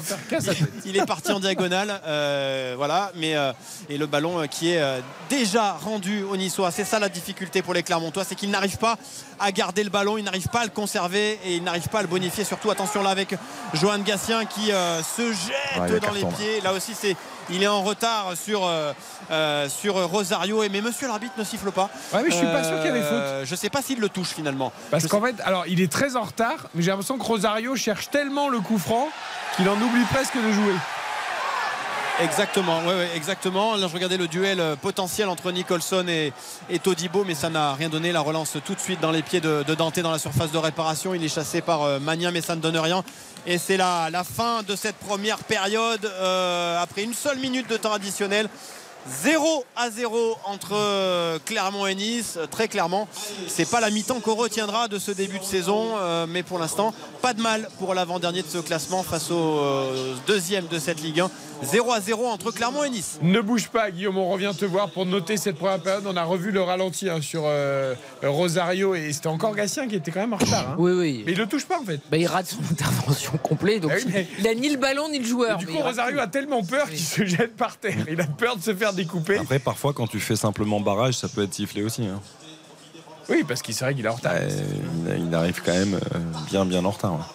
C'est la mi-temps aussi en rugby, Jean-Michel Rascol? Effectivement, avec ce score de 16 à 10 en faveur de l'Angleterre, avec un essai partout, Ben Hurl en première mi-temps, donc pour euh, dès les premières minutes pour l'Angleterre, et puis euh, Kubeli, le demi-mêlée argentin, qui a marqué à son tour 16-10. Euh, L'histoire de cette petite médaille n'est pas encore écrite. Ouais, Qu'est-ce qu'on retient de cette première mi-temps, Olivier? Le match, c'était pas désagréable. Heureusement, les Argentins sont revenus. Ouais, des, intentions de, jeu de, part et d'autre. C'est ce qu'on peut retenir. Et surtout les, Anglais qui, euh, euh, dès le début de, match, ont voulu euh, finalement prendre le match par le bon bout avec beaucoup d'intensité, beaucoup de, maîtrise et voilà d'occupation sur le terrain adverse. Et une équipe argentine qui a mis un petit peu de temps à réagir, mais qui le fait plutôt bien. Donc c'est vrai que pour l'instant, le, match est dans l'indécision la, la plus totale et c'est plutôt agréable. Ouais, ils ont quand même du mal, les Anglais, je trouve. Enfin, il y a eu des intentions, mais dans la qualité du jeu développé, on sent que, voilà, euh, limite, leur meilleur match contre l'Afrique du Sud, ils n'ont pas joué du tout.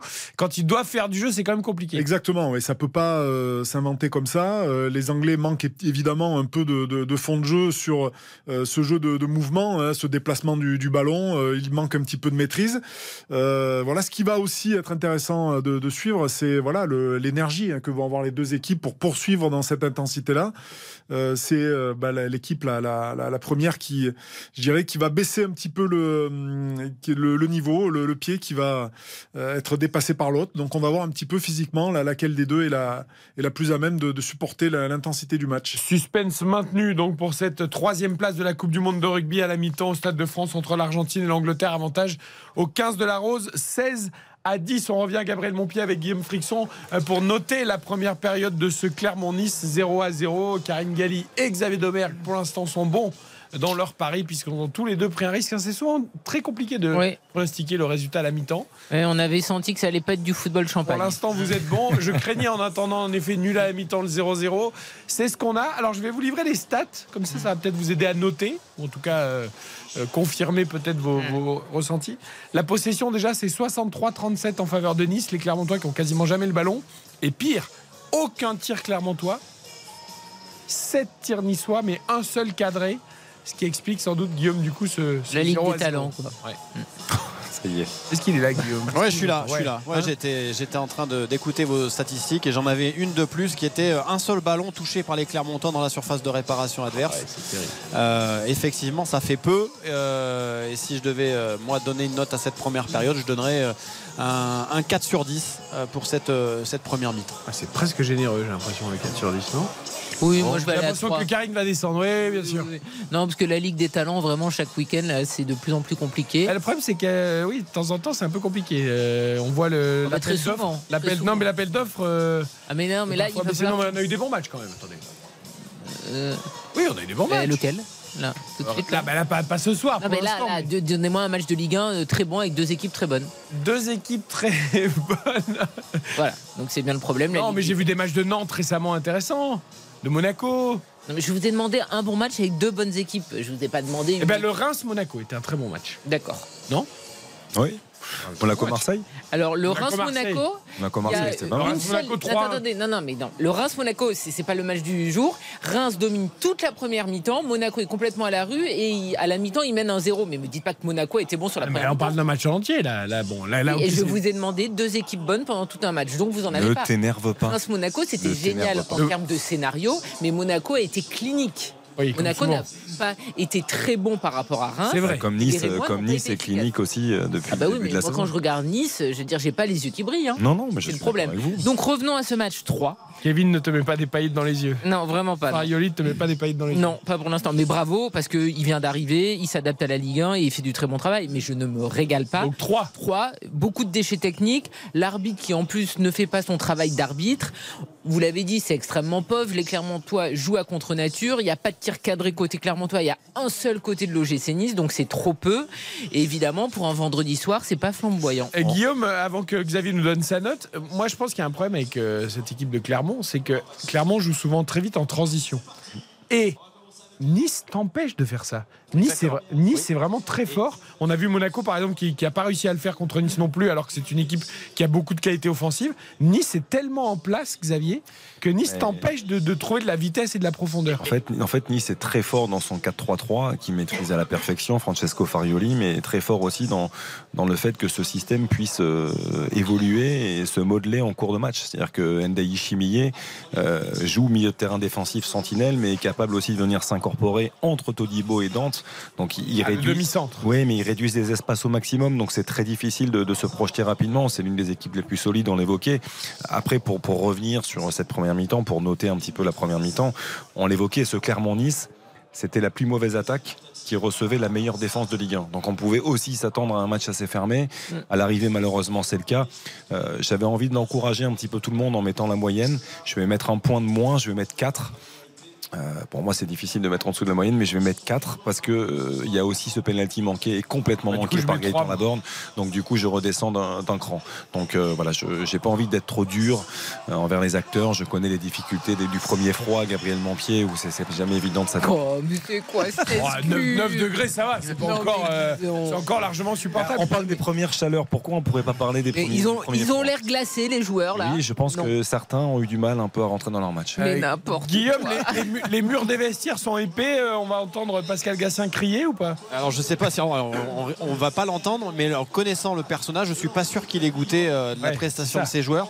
Et en tout cas, pour confirmer ce que vous avez dit à l'instant, euh, j'aimerais vraiment souligner le travail d'Evan Guessant devant, qui a été le premier justement à bloquer toutes les relances, en tout cas à gêner toutes les relances de cette équipe clermontoise qui fonctionne vraiment en transition et en se projetant vers l'avant. Et lui, ça a été vraiment le premier défenseur à aller chasser les défenseurs clermontois, à les empêcher euh, de, de passer le ballon, notamment à Johan Gassien. En tout cas, euh, pour l'instant, on est vraiment, vraiment dans un match euh, ultra fermé entre les deux équipes. C'est vrai que j'avais oublié le Vas-y. pénalty. hein. Qu'est-ce qu'il est mal tiré Ah, il est très mal Il a cherché la lucarne fort, mais. Ah oui, il a trouvé un spectateur. Ouais, il a trouvé un spectateur. Hein Un pigeon. Ah. Oui, mais j'aime beaucoup Clermont. j'étais inquiet parce que là, les pigeons peuvent être spectateurs. J'étais quand même assez inquiet. Mais peut-être Après- qu'ils sont trop euh, givrés ou glacés parce qu'il fait très froid à mon pied. Donc, quand il fait trop froid, les pigeons se cachent. hein. Allez, 0 à 0 en tout cas à la mi-temps. Que, Guillaume, on te laisse aller te réchauffer un petit peu. On va écouter les bonnes Attendez, réactions. mais c'est, il fait pas moins 10, ça, Clermont, calmez-vous. Hein. Ouais, je suis peut-être allé un peu fort avec la doudoune, ça a fait peur à tout le monde.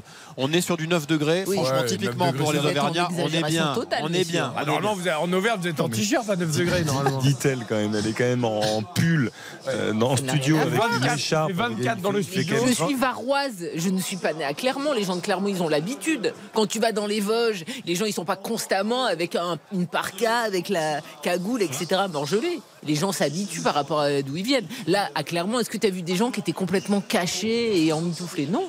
9 degrés, c'est Guillaume, Guillaume. Non, une on a des- qui est totalement On a des écharpes, on a des écharpes et des Ah, ben doudounes. voilà alors. Attendez, attendez, parce qu'il faut qu'on allume les micros, s'il vous plaît, de Jean-Michel et, et Olivier. Jean-Michel nous fait remarquer que Olivier est auvergnat. Donc à 9 degrés, tu n'es pas comme un igloo. Non, non, non, non. Après, c'est une question d'habitude aussi. C'est vrai que, voilà. Ah, mais il y a le est ressenti, non euh, Parce que le Non, non, 9 il degrés auvergnat à mon pied le soir, c'est peut-être un 5 degrés en ressenti. D'habitude, il joue à mon pied. Mais pour, mais pour les, pour les Niçois, ça peut être évidemment euh, quelque chose voilà, de- d'un peu. euh, Ah non, mais attendez, les Niçois, déjà, quand ils voient 9 voilà. degrés, ils sont en Ouais, PLS. 9 hein. degrés, voilà, c'est voilà, c'est un peu dur. Mais Quand- quand il y a pour un Clermontois, chiffres. euh, bon, il arrive, ils peuvent jouer par des températures négatives, ça les dérange absolument pas. Franchement, il y a un paquet de joueurs, on est en train de les revoir, qui jouent en manche courte. hein. Tout va bien. Non, mais pour le coup, je plaisantais hein, quand je disais ça en- sur l'analyse de la première période. Tel en réajustant son écharpe. Et ça n'a rien à voir. Je ne suis pas clermontoise. Voilà. Je suis varoise. J'ai froid. Très bien, vous êtes clermontoise d'adoption. Parce que vous aimez cette ville. Oui, parce qu'ils sont très Bon, sympathiques. alors, est-ce qu'on peut quand même libérer Guillaume Friction Il va peut-être pas se réchauffer, mais il va peut-être juste boire un verre d'eau ou discuter avec des collègues. thé, un voilà, un petit thé, pourquoi pas. À tout Non, à il y a l'heure, des- il y a Guillaume. des petits- tout- il y a des petits ramequins de, de Ouais. truffade. Ouais, je vais, non, mais je vais aller chercher moi-même mon thé parce que j'ai bien compris que Oui, personne ne me vous ne l'emmène pas, vous, contrairement à Karine Galli. Ouais. Ouais, ouais. Allez, à tout à l'heure, À tout à 0-0 en tout cas entre Clermont et Nice, 16 à 10 euh, pour l'Angleterre face à l'Argentine dans la petite finale de rugby. Tiens, on écoute Maximiliano euh, Coffrier, le défenseur central clermontois, après ses 45 premières minutes. Non, depuis le terrain, je pense qu'on a un match assez calme. Certes, on a, on a une équipe de Nice en face de nous qui a la possession du ballon. Et on reste en bloc, on essaie de, de contrer. Comme on peut le faire, on a quelque chose à régler pour revenir en deuxième mi-temps. Je pense qu'on l'a déjà montré plusieurs fois, on est une équipe assez solide en bloc. Et on pourra trouver par des contres. On a vu qu'on a pu se retrouver quelques fois devant le but. Maintenant, il faut concrétiser, être plus dangereux. Ouais, il faut qu'ils soient plus dangereux, les Clermontois, chez nos confrères de Prime Vidéo. Et les Niçois, eux, devaient être plus cliniques. Ils le, cliniques, pardon, ils le sont d'habitude. Morgan Sanson. Non, je pense qu'on fait une mi-temps euh, très positive. Euh, va falloir qu'on fasse la, la même en deuxième période. Et ça m'étonnerait qu'ils tiennent comme ça défensivement. Après, nous, on n'est pas mis en danger. On est bien en place. Euh, on est bon dans notre pressing. Et il va falloir qu'on arrive à, à mettre ce petit but qui nous fera du bien. Non, c'est pas la sérénité, mais euh, c'est euh, un sentiment que je pense qu'on partage tous, euh, qu'on est bien en place et euh, qu'on va pousser pour mettre le, le premier but. Ouais, les Niçois dominateurs, Morgan Sanson, chez nos confrères de Prime Vidéo. Je regarde une autre stat là qui s'affiche sur nos écrans de contrôle. Je vous avais dit tout à l'heure, zéro tir Clermontois. Il y a zéro centre aussi. Zéro corner. Enfin, en gros, ils ont rien fait, les Clermontois. Ils ont, Pas grand-chose, ils, ils ont absolument rien fait. Non, mais alors, par contre, euh, l'analyse de Morgan Sanson, Oui. Il n'est pas du tout lucide. Il est glacé. Il a dit on a Ah, fait. bah, non, vous dites que personne est glacé. Bah, il est glacé, visiblement. Xavier avait peut-être raison. On a fait une très bonne première mi-temps. On est dans le vrai. Non, mais ils font pas une mauvaise première mi-temps, Nice. Il a dit une très bonne. Oui, mais bon, il faut a- trouver le juste a- milieu, c'est toujours la même chose. Il y a mais ils un font tir cadré, c'est première ça, une mi-temps. très bonne mi-temps face à l'avant-dernier du championnat En tout cas, Nice est en train d'accentuer une, une stat. Euh, vous savez que sur les cinq grands championnats européens, la seule équipe qui n'a jamais été menée au score depuis le début de la C'est saison, Nice. c'est Nice. Donc pour l'instant, c'est en train de se poursuivre. Tout à fait. On s'ennuie un peu, mais Nice est toujours solide. Mais Morgan Sanson a vu une très bonne première. Mais heureusement, on a du rugby, on a plein de choses ce soir. 21h57. Je, je pense que Karine a faim. Parce que quand elle a faim, elle est bougonne. Énervée. Mais je bougonne Elle a souvent faim, si, non oui. Mais je veux dire, Morgan Sanson, il peut dire voilà, on n'a pas été très inspiré dans cette première mi-temps, on a du mal à déployer notre jeu, mais dire que c'est une très bonne première mi-temps, c'est impossible, personne ne pense ça. C'est pas très gentil ce qu'il a dit, parce qu'il a dit quand vous avez faim, vous êtes bougonne. Alors, Alors, vous êtes assez souvent bougonne. quand même. Mais j'ai vous êtes tout le temps faim. Allez, 21h58, courte pause. Les infos et les secondes périodes de Clermont-Nice et d'Argentine-Angleterre. RTL. RTL. 21h59 minutes. Toute l'actualité avec Nathan Bocard. Soirée de violence dans la bande de Gaza alors qu'Israël mène d'intenses bombardements sur le nord de l'enclave ce soir. L'armée annonce étendre ses opérations terrestres. Internet et communication ont été coupés à Gaza.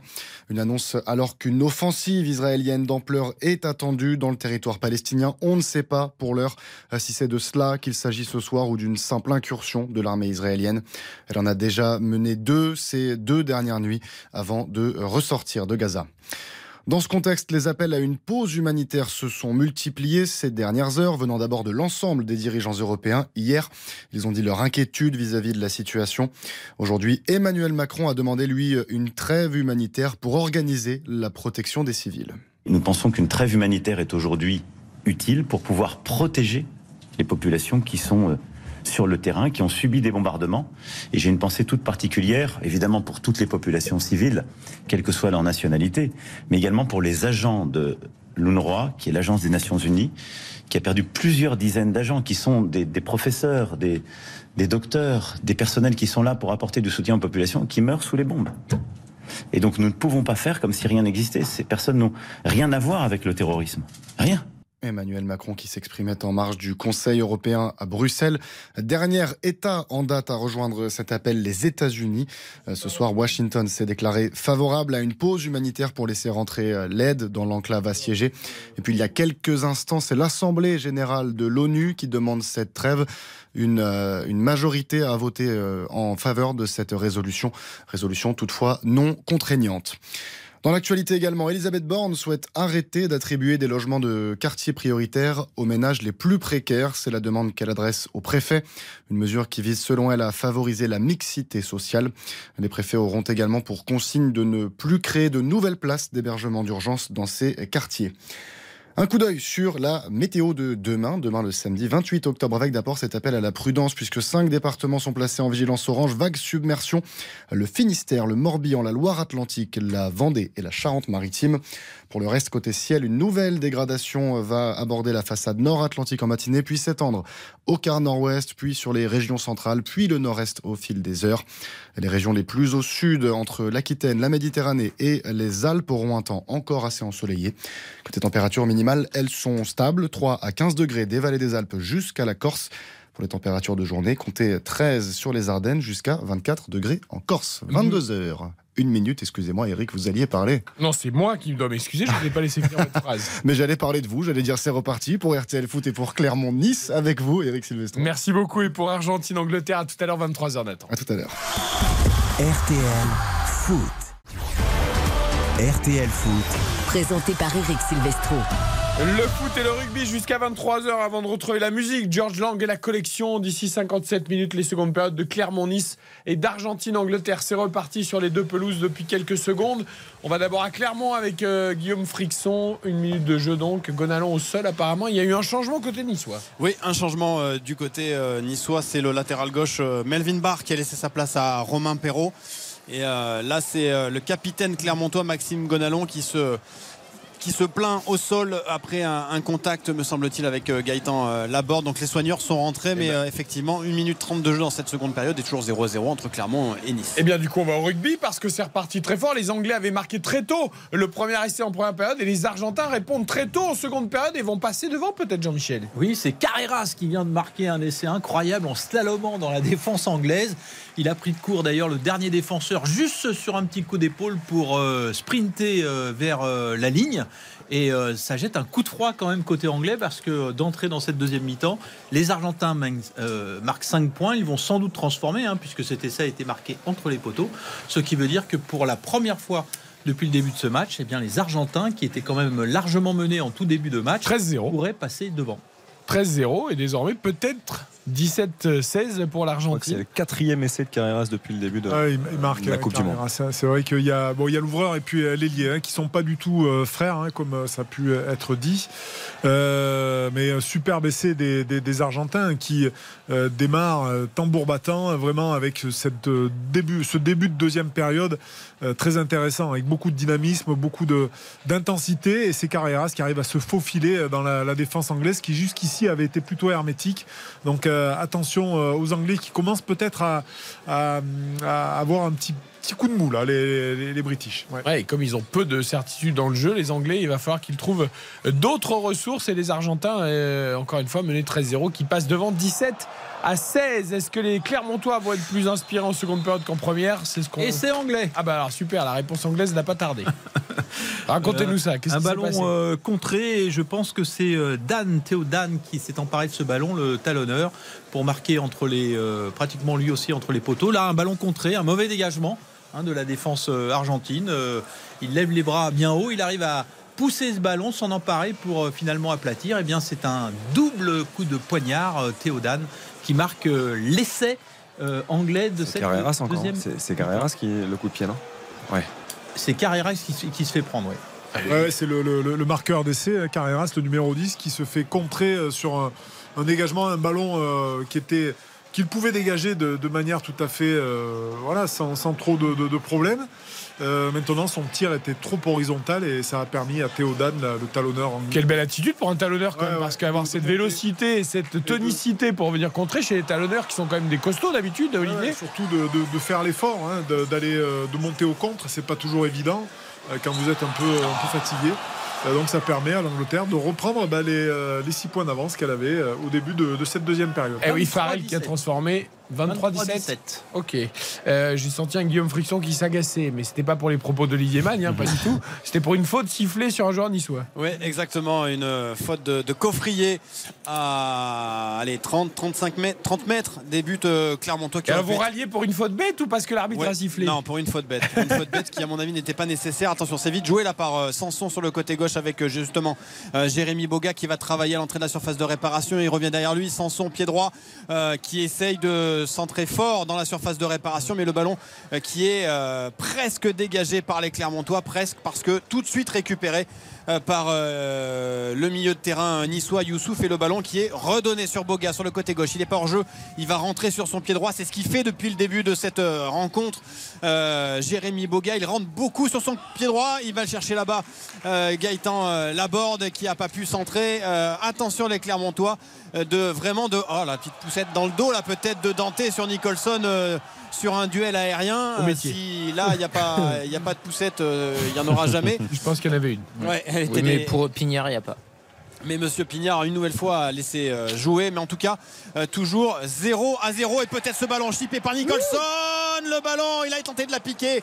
Il avait vu euh, Boulka Mais légèrement pourquoi il se avancer. précipite Il avait, ouais, il avait, il avait du champ. hein. Il y avait quasiment un 2 contre 2. Ah, Il avait Cham surtout qui faisait un appel à côté de lui.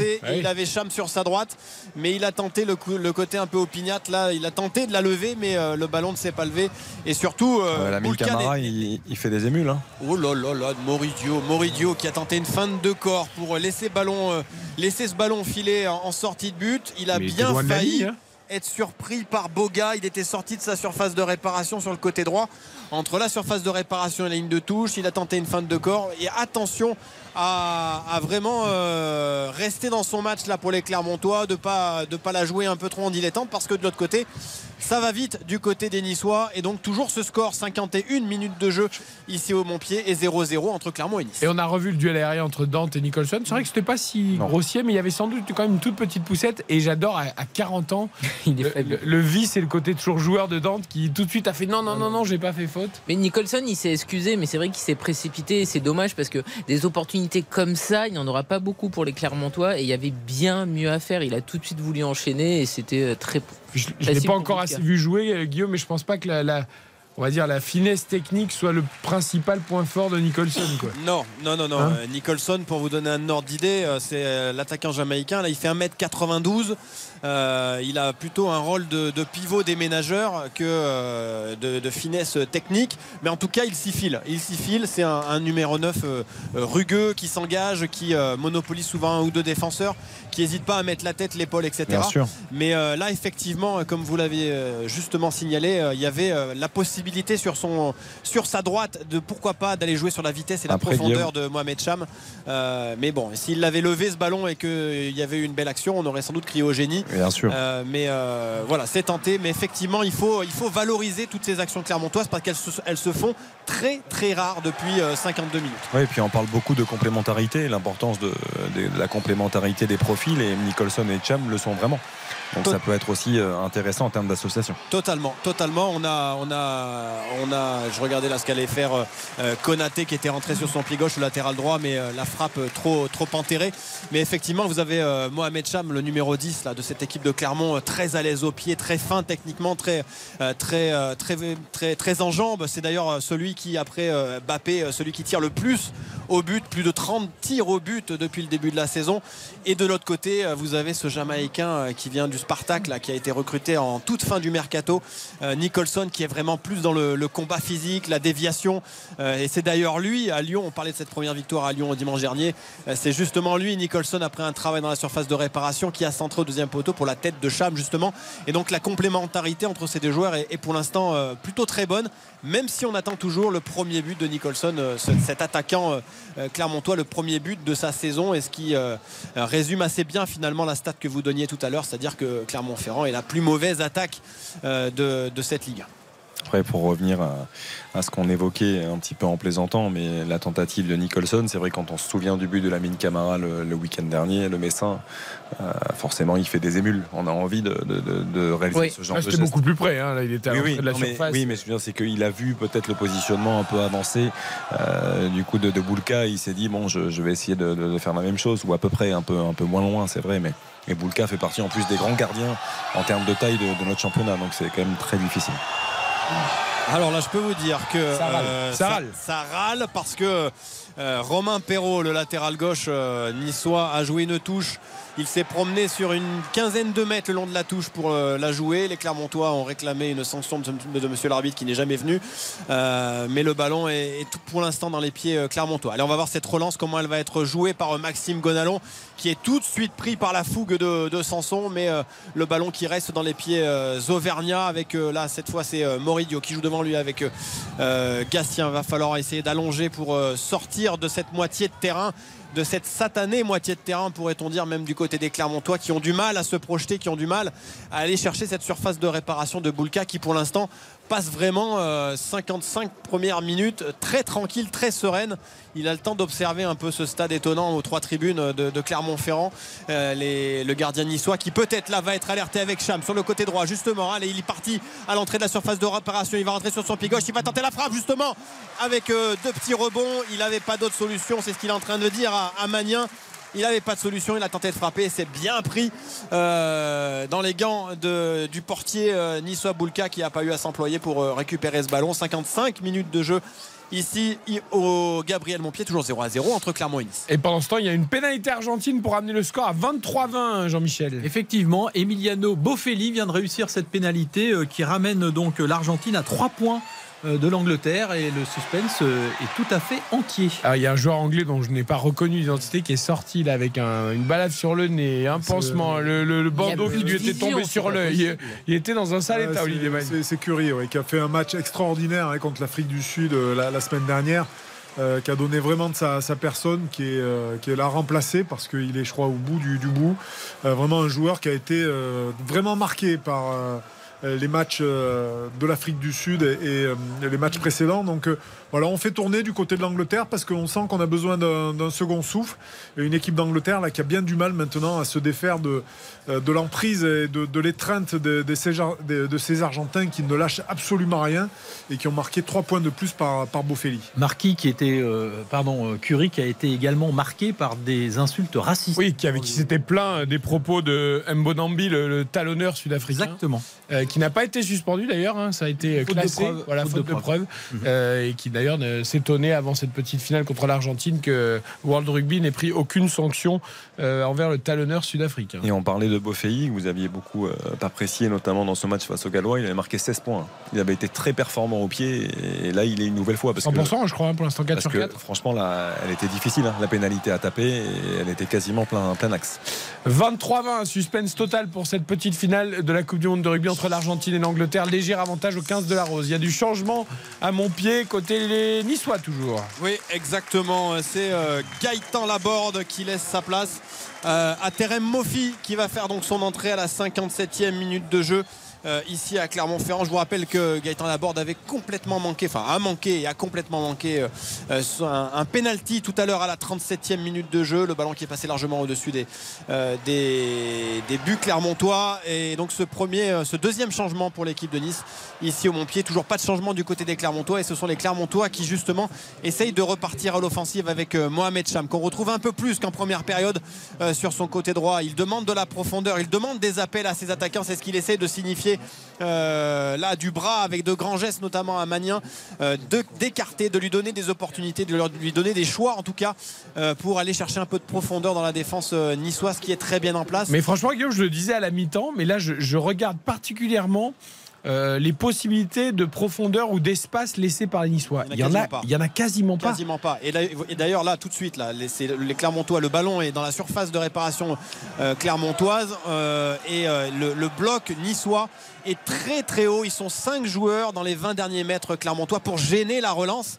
Ils ne laissent aucun espace, aucune profondeur aux Clermontois et résultat, ils grattent le ballon immédiatement et c'est ce qui est fait voilà dans la moitié de, dans la moitié de terrain. Franchement, c'est impressionnant. hein, Gros, le gros boulot pressing. des Niçois. Ouais, gros pressing euh, à la récupération et au pressing pour gêner toutes les relances, toutes les relances euh, des, des Clermontois. Farioli, on nous l'avait vendu comme le descendant de deux Zerbi, euh, entraîneur ultra joueur et tout. Et là, c'est plutôt les grandes années du Catenaccio italien où tu avais zéro possibilité. Non, mais c'est incroyable. Son équipe, elle est en place, mais euh, c'est impressionnant. Oui, oui, c'est ce qu'on voit depuis le début de la saison. Et finalement, euh, l'une des fois où on l'a vu la plus jouer, c'est au Parc des Princes. Alors en ayant effectivement un bloc très agressif, mais quand même en jouant. Alors que très souvent, là, ils attendent pour aspirer leurs adversaires. Et je trouve ça un petit peu dommage, en fait, que selon euh, l'adversité, ils soient pas un petit peu plus euh, joueurs. Parce que là, contre Clermont, tu peux faire plus. Ils ont eu déjà des matchs qui étaient à leur portée et ils restent dans ce schéma-là. Mais après, il a des euh, principes. Tant mieux pour lui. hein. Je veux dire, moi, je Là, le discours passe auprès de son équipe parce que vraiment tout le monde suit à la perfection euh, les schémas. euh, Après, tu connais, hein, quand Ouais. tu as les résultats, de toute façon,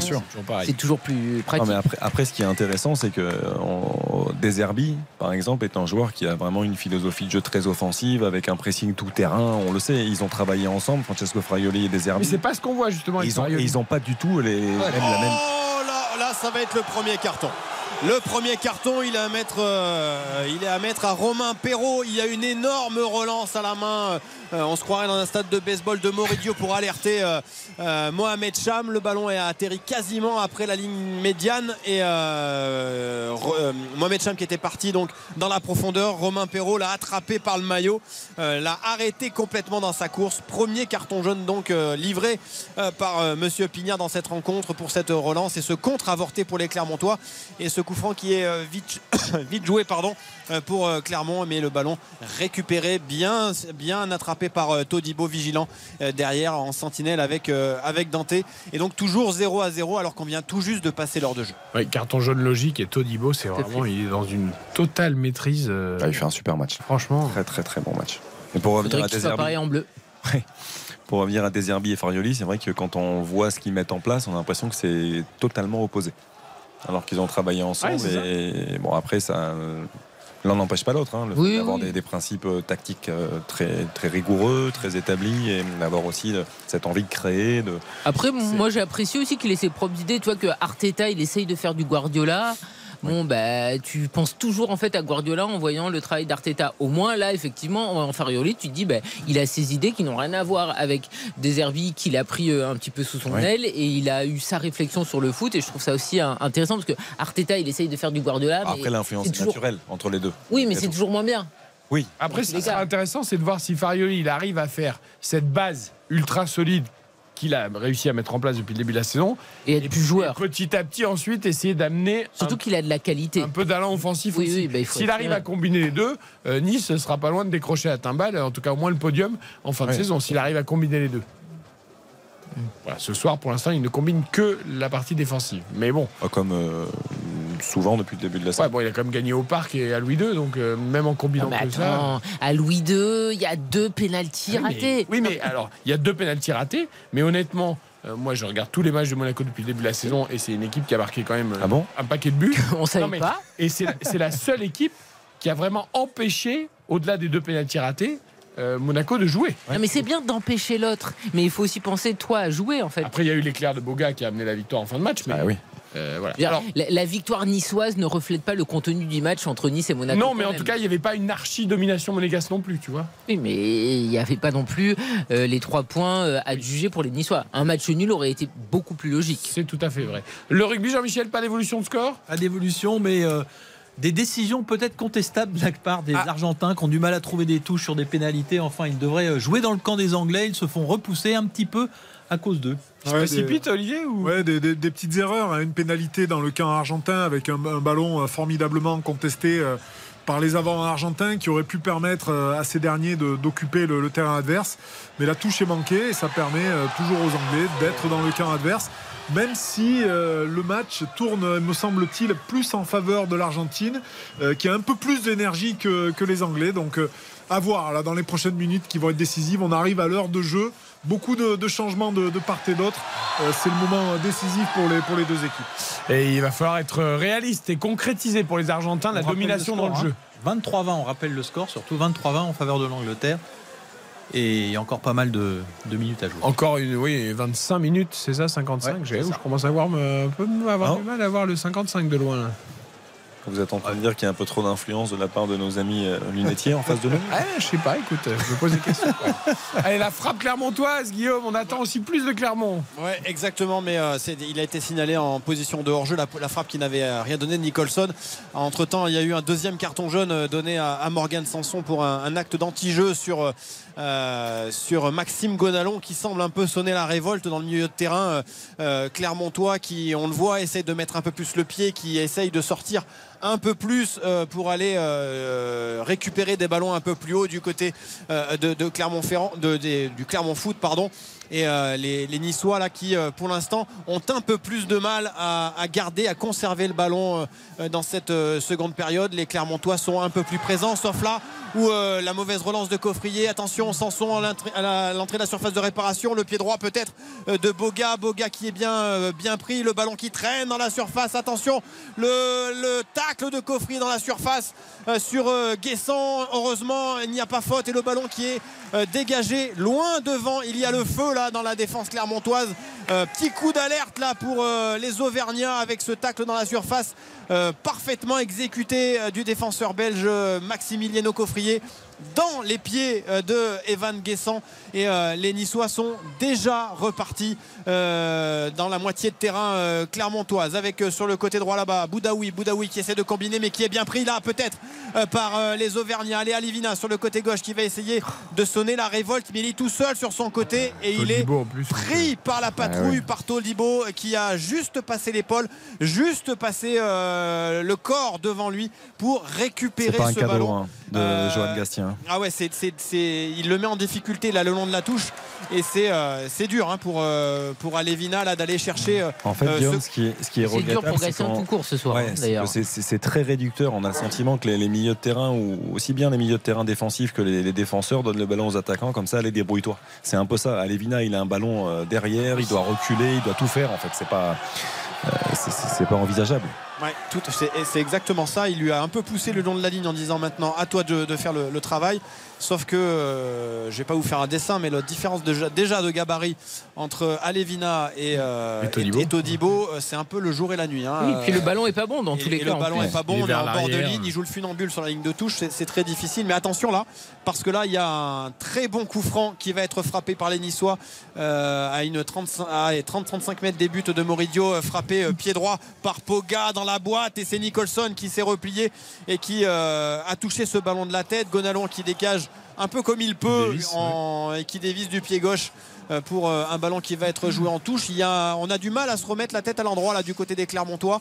on n'a plus vraiment de bonnes solutions et de bonnes, façons de sortir de ces 20 derniers mètres du côté des Clermontois qui là pour l'instant sont acculés par les même si je vous le rappelle le score reste nul et vierge 0 à 0 entre Clermont et Nice et on attaque tout juste la 67e minute de jeu ici au Montpied. Allez, au rugby aussi, hein, là c'est du gain de terrain mètre par mètre, on se rend pour coup pour coup, Jean-Michel, il n'y a plus d'éclair et un peu moins de lucidité qu'en début de match, toujours 23-20 pour les Anglais. Oui, les Anglais qui ont euh, décidé de jouer à nouveau euh, cette partie euh, les yeux au ciel, c'est-à-dire avec des grands ballons, des chandelles. on vient jouer chez l'adversaire, on regarde où hein, ça tombe, le soleil est couché. On regarde où ça tombe et on vient se précipiter pour contester. Bon, c'est une façon de voir le rugby, mais c'est terriblement efficace, mais peu spectaculaire pour l'instant, les Argentins ont 23-20 toujours. ont raté quelques ballons de, contre-attaque. c'est notamment Nicolas Sanchez qui a eu du mal à, se saisir de deux ballons chauds et qui a vu la vague euh, anglaise euh, déferler devant lui. Donc euh, bon, pour l'instant, il s'en sort bien, mais depuis quelques instants, c'est moins fluide. il, a toujours, a toujours, pas de club, hein, Nicolas Sanchez là. Il a fini la, saison à Brive, hein, si je dis pas de bêtises. Je crois que c'est ça. Exactement. Il a été relégué. Toujours, pas de club. Ouais, ça, ça va, ça va être compliqué pour lui. Dans, dans plus de s'appliquer là. Ouais, de, de s'appliquer, ça va être dur pour lui d'en, trouver un, hein, d'autant plus que la, la saison euh, de, de top 14 va reprendre dès ce week-end.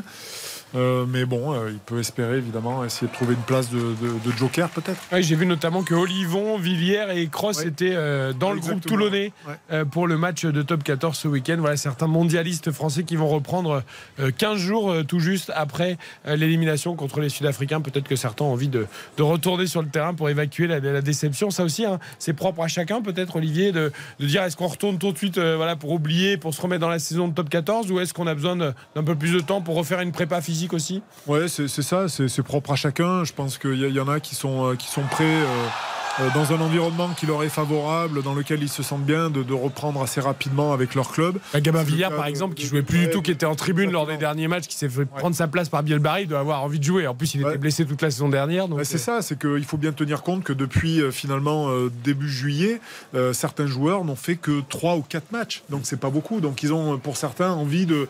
Euh, voilà, de remettre euh, le, le- le costume de, de rugbyman, euh, de remettre les crampons et, et puis euh, véritablement de- d'effacer un petit peu, d'oublier un petit peu ce qui s'est passé lors de, de cette Coupe du Monde. La meilleure chose à faire- La meilleure chose à faire après une chute à ski, c'est de remonter sur les skis.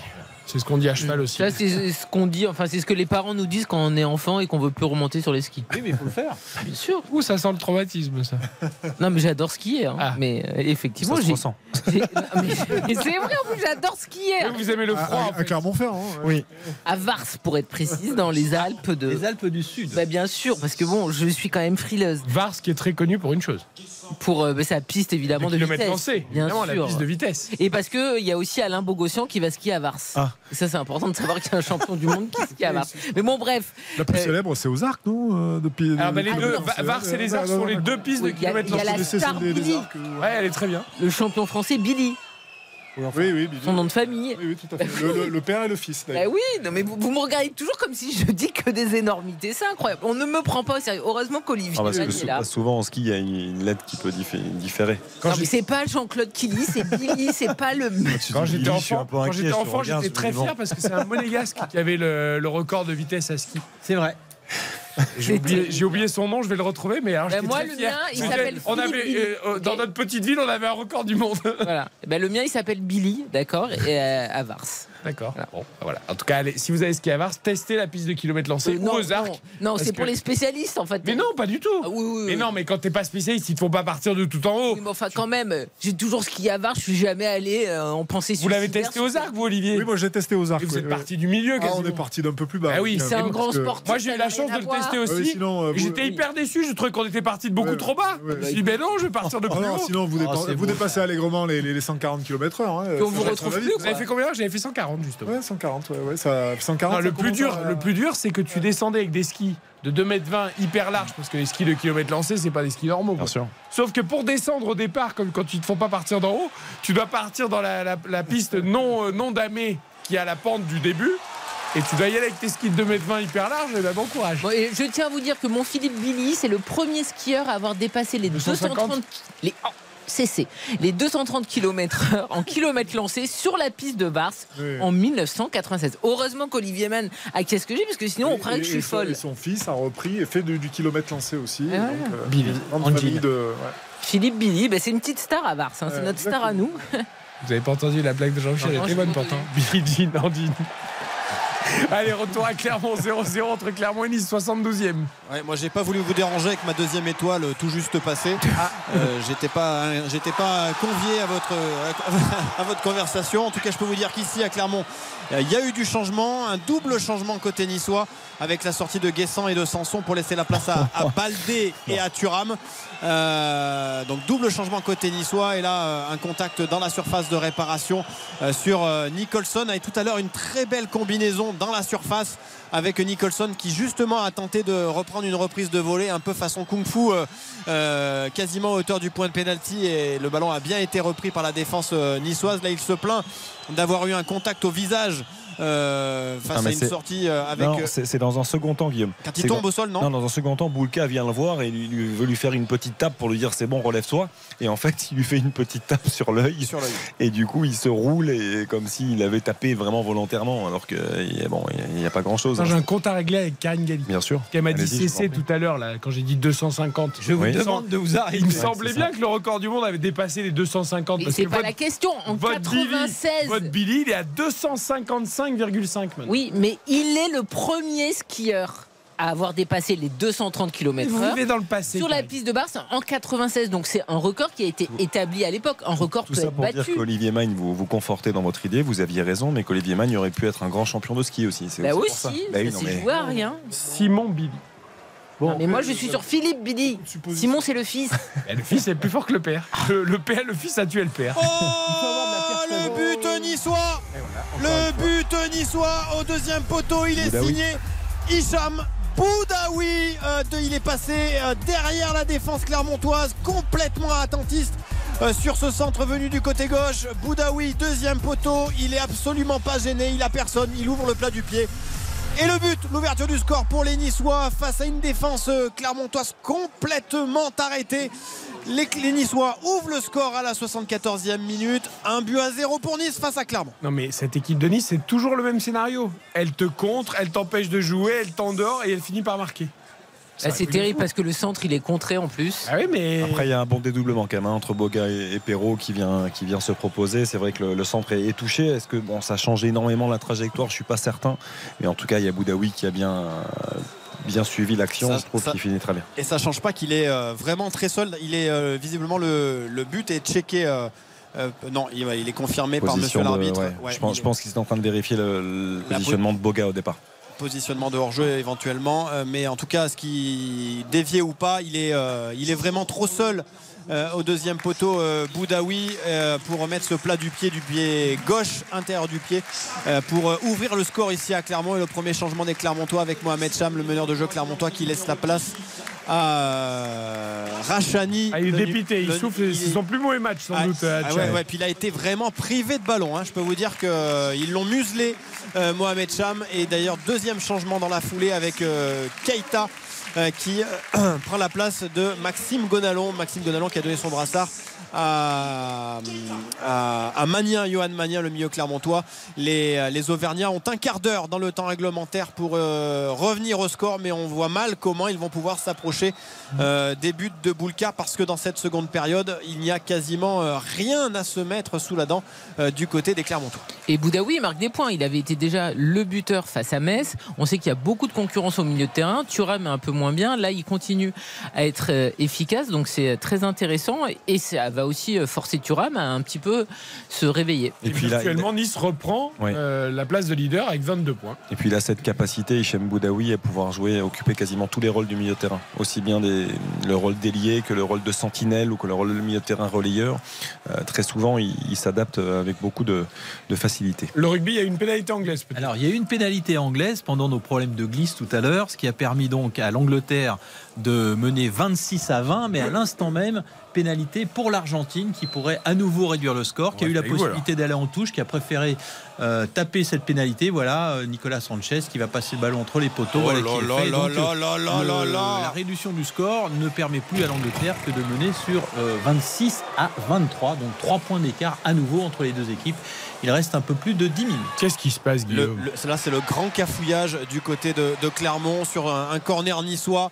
Euh, le ballon qui a jonglé entre la tête et les mains et les gants euh, en peau de pêche là, de, de Moridio. Euh, Le ballon qui était euh, euh, complètement insaisissable juste devant euh, la ligne de but des Clermontois. Euh, C'était panique à bord là, du côté des, des Auvergnats qui sont un peu, un peu groggy là, après cette ouverture du score euh, de, de Boudaoui. Et il va Ils sont falloir gros guides depuis le début du match. hein. Ouais, ouais, ils sont un peu, un peu, un peu amorphes, mais là, il n'y a, strictement plus rien. Il se passe plus rien du côté des Clermontois. Ils ont éteint la lumière. Il va falloir vraiment que euh, l'un des joueurs euh, sonne la révolte là du côté des Auvergnats parce que sinon euh, ça risque d'être long pour ces euh, 13 dernières minutes dans le temps réglementaire. Toujours 1-0 pour Nice.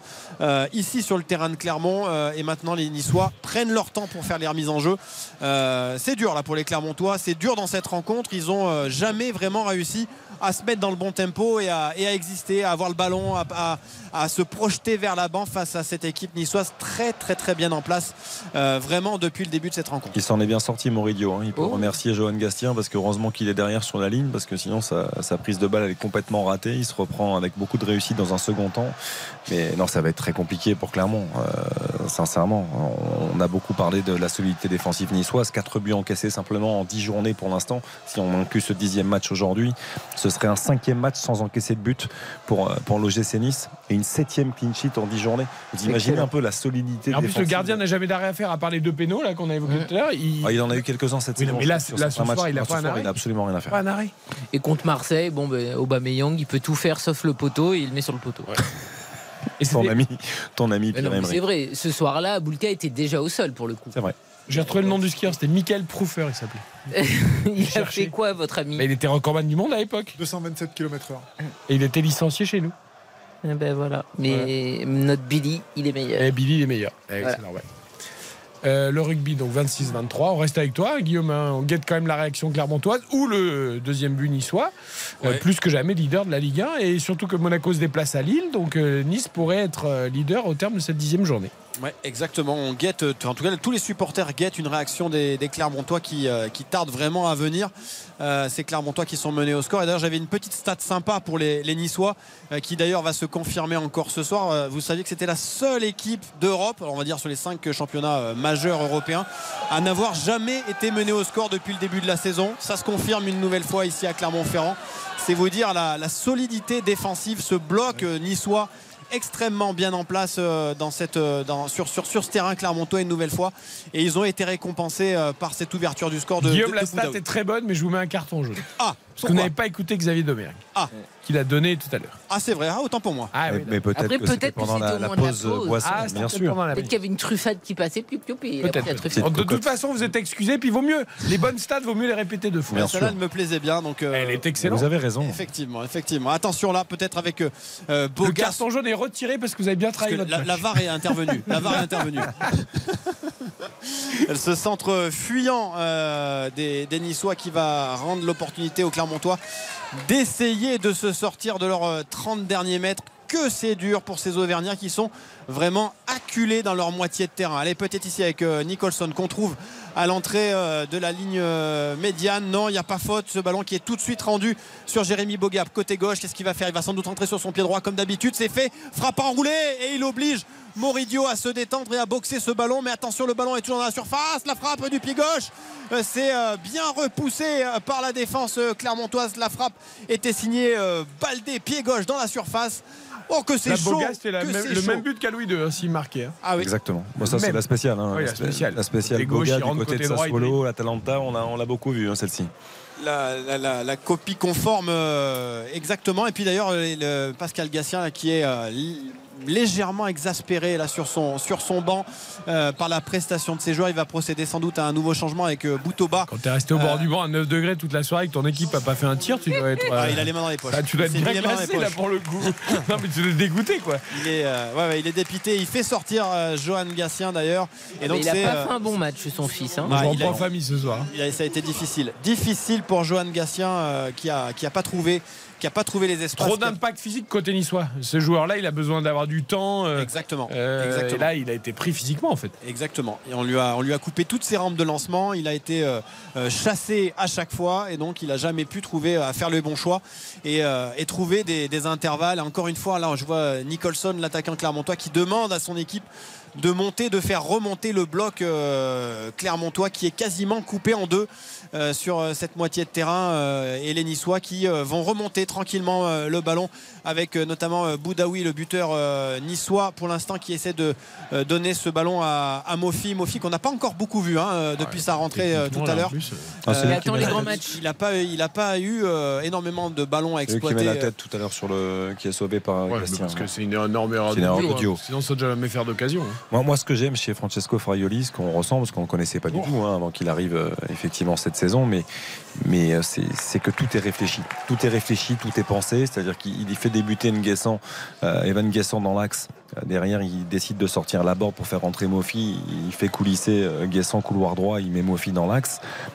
il n'est pas forcément satisfait de, de, ce que donne Guessant, donc il le fait sortir. Il fait rentrer Baldé. Je veux dire, tout est. On a l'impression que tout est anticipé. Et il fait partie de cette jeune génération d'entraîneurs qui, qui, soit, qui doit sans doute insister beaucoup hein, sur tout ce qui est euh, data, tout ce qui est vidéo, tout ce qui est euh, statistique, mais, mais pas que. C'est-à-dire qu'il y, a un match à sa propre lecture. Et franchement, je trouve ça vraiment très intéressant. Et moi, je suis impressionné par la, les qualités physiques aussi de cette équipe de Nice. Alors, même si là, ce soir, ça joue pas à un rythme très élevé. Elle a été très bien préparée. Euh, franchement, elle est bien prête, cette équipe de Nice. Et il n'y a pas de pas de problème physique et aussi il elle, baisse pas après elle continue à presser à 80e euh, c'est assez impressionnant euh, le rugby toujours 3 points d'écart petit avantage pour les anglais et les argentins c'est quoi c'est une mêlée argentine? Moins de 8 minutes, euh, mêlée oui pour l'Argentine, effectivement. Donc l'Argentine qui va peut-être pouvoir lancer le jeu sur cette phase de, jeu justement en mêlée. Mais il reste 8 minutes. Il y a toujours ces trois petits points d'avance pour l'Angleterre hein, qui comptent 26-23. Et pour l'instant, il y a une petite médaille au, bout. L'Angleterre qui deviendrait, euh, c'est assez rare, une formation, un pays en tout cas, qui aurait gagné une fois un titre, une fois euh, le titre de vice-champion et la médaille de bronze. Alors, a fait le podium, les trois, les trois places. Les trois médailles. Euh, les Argentins, Olivier, tu disais tout à l'heure, on sent presque une petite domination argentine. C'est vrai que dans le jeu, c'est ce qu'on ressent, mais ils n'arrivent pas pour l'instant à passer devant. Enfin, en tout cas, repasser devant. ils n'arrivent pas à repasser devant, mais là, ils sont proches de, déclencher finalement une, action qui pourrait leur permettre de marquer un essai à nouveau.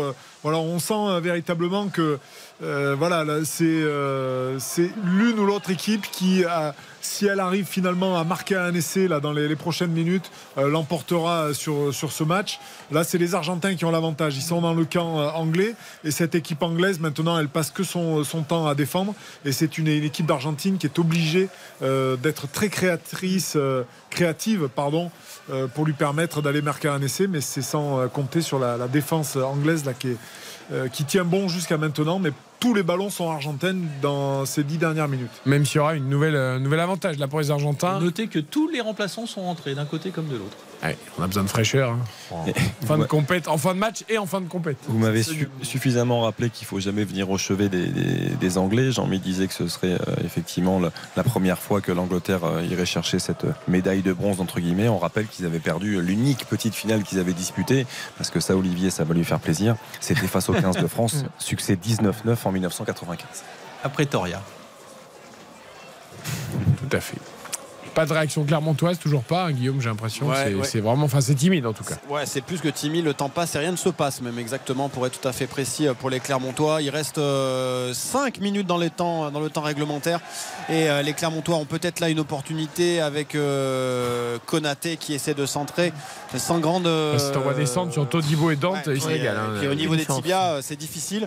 les Clermontois qui ont quand même encore le ballon. Elle est peut-être ici avec Boutoba qui, qui est dédouble avec Cheikh Konaté qui essaie de lui remettre et ça va donner un, corner pour les Clermontois. On s'accroche à tout ce que l'on peut ici euh, pour les Auvergnats avec ce premier corner de la seconde période qui va être tiré par euh, Boutoba. On va faire un double changement du côté des Clermontois euh, avec Zéphane et Kay, l'attaquant qui va sans doute rentrer. Mais Boutoba va d'abord taper son, coup de pied de coin, pied gauche. Ça va donc rentrer pour la tête d'un défenseur. Premier poteau, Magnin. Le ballon qui traîne dans la surface. Et, le ballon qui est toujours dans les pieds clermontois non niçois et qui se dégage en touche. Manien qui se plaint euh, des, chevilles sur ce contact dans la surface de réparation. Mais le ballon est vite joué par les Clermontois avec le centre de Konaté, deuxième poteau sur Nicholson, presque troisième poteau. Là, c'est très très loin pour les Clermontois et Nicholson n'a pas d'autre choix que de revenir derrière.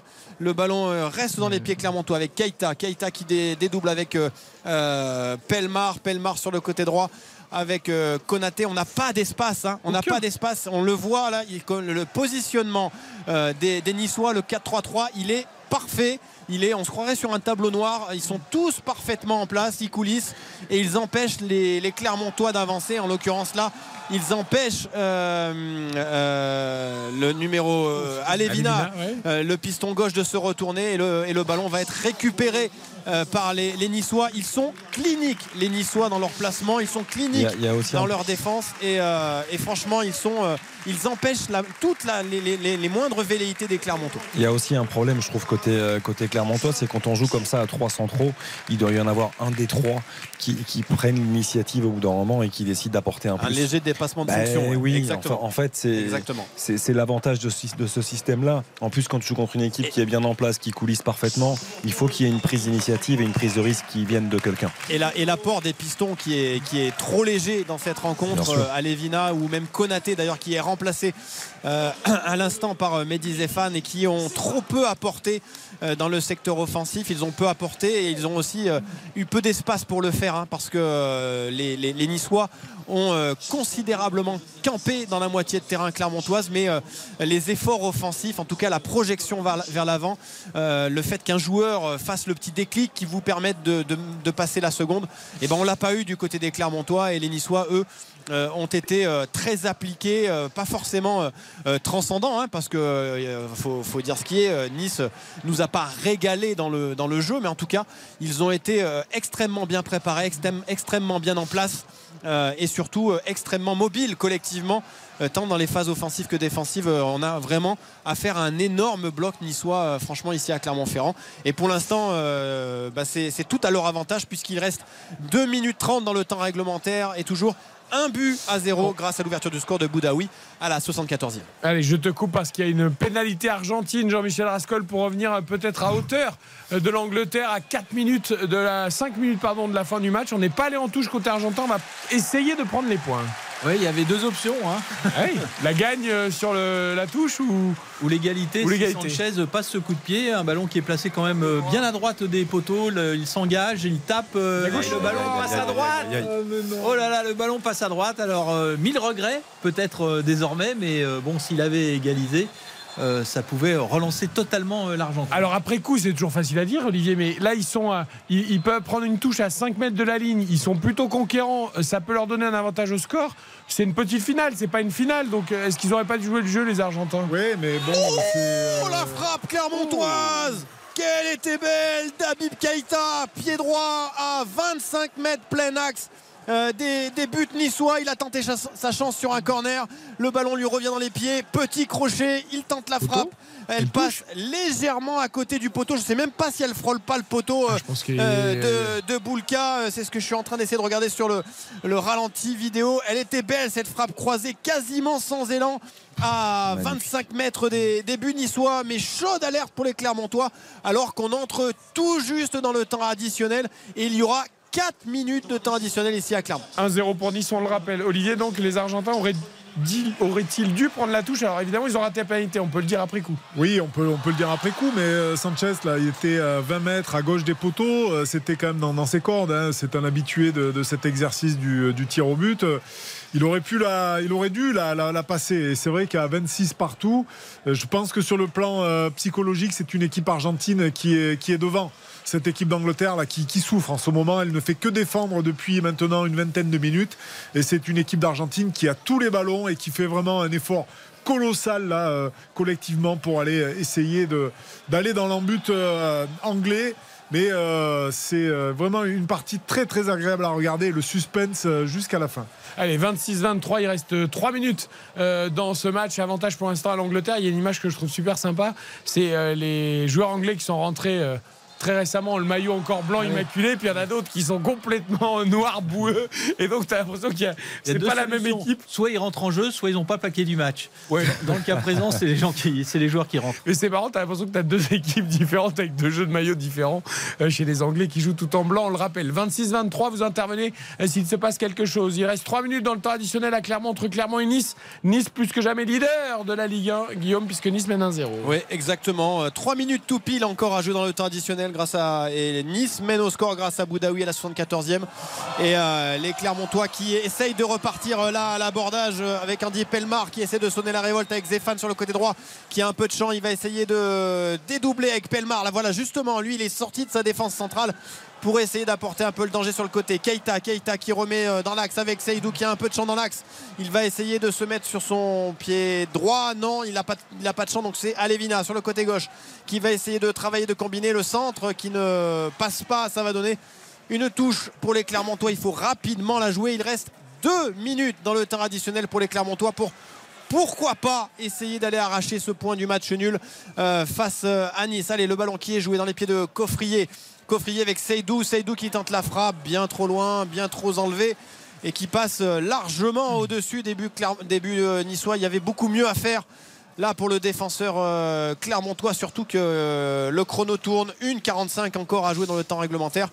Et toujours cet avantage au score euh, des Niçois face à Clermont. Le ping-pong avec le rugby, 2 minutes 30 à jouer. L'Angleterre toujours devant, 26-23. Mêlée pour euh, introduction anglaise, Jean-Michel. C'est pas encore fini. Oui, c'est pas fini, mais beaucoup de métiers de la part des avants anglais euh, qui n'ont pas écroulé volontairement, mais qui ont fait un petit peu de cette mêlée une action neutre pour pouvoir recommencer derrière. Et pendant ce temps-là, Olivier, eh bien, le chrono tourne.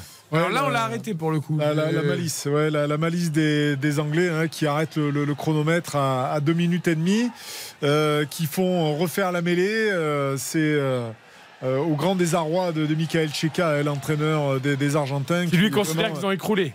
consterné là, dans, les tribunes. Et c'est vrai que les Argentins tiennent le bon bout. Ils ont euh, fait une deuxième période quand même de, qualité.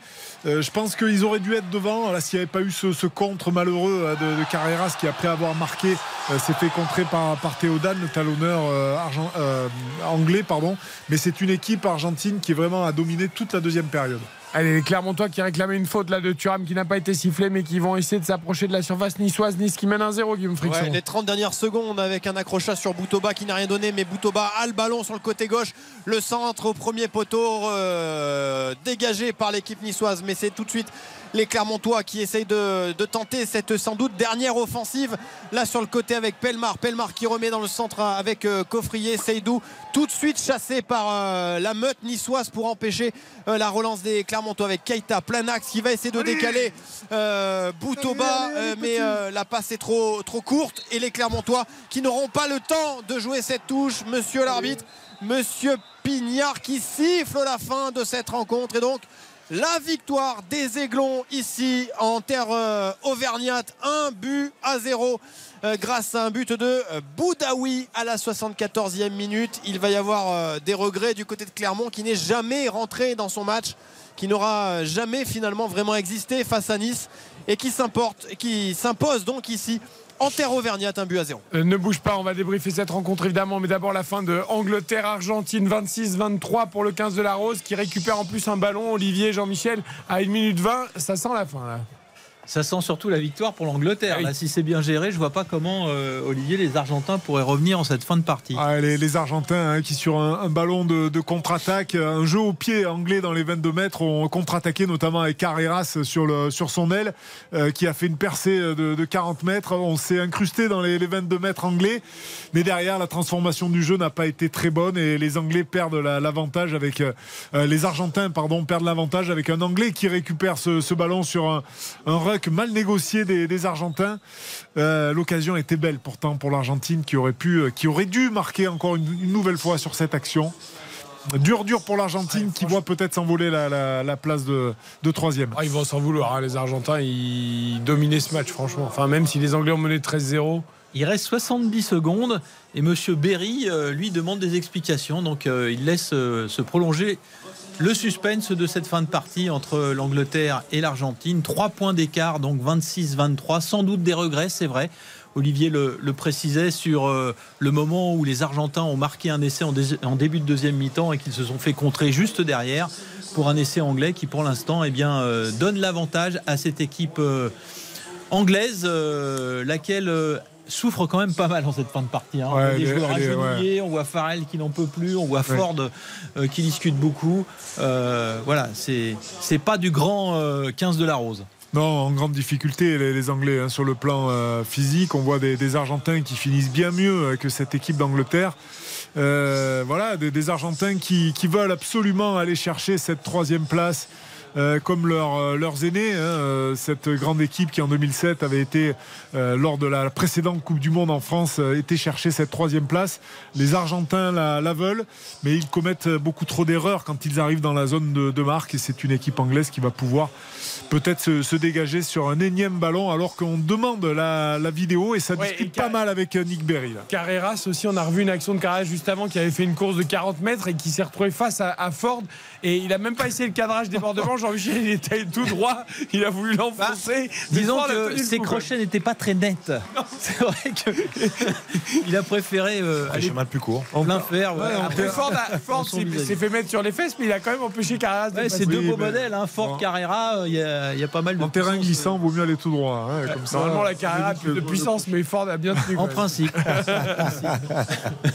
Alors, ce sera une mêlée, une dernière. Sans doute la dernière du match. Sans doute la dernière du match. Vous parliez de, de 2007. C'est vrai qu'à l'époque, on jouait aussi au, au Parc des Princes. Cette, euh, ce match avait eu lieu au Parc des Princes pour la place de Troyes.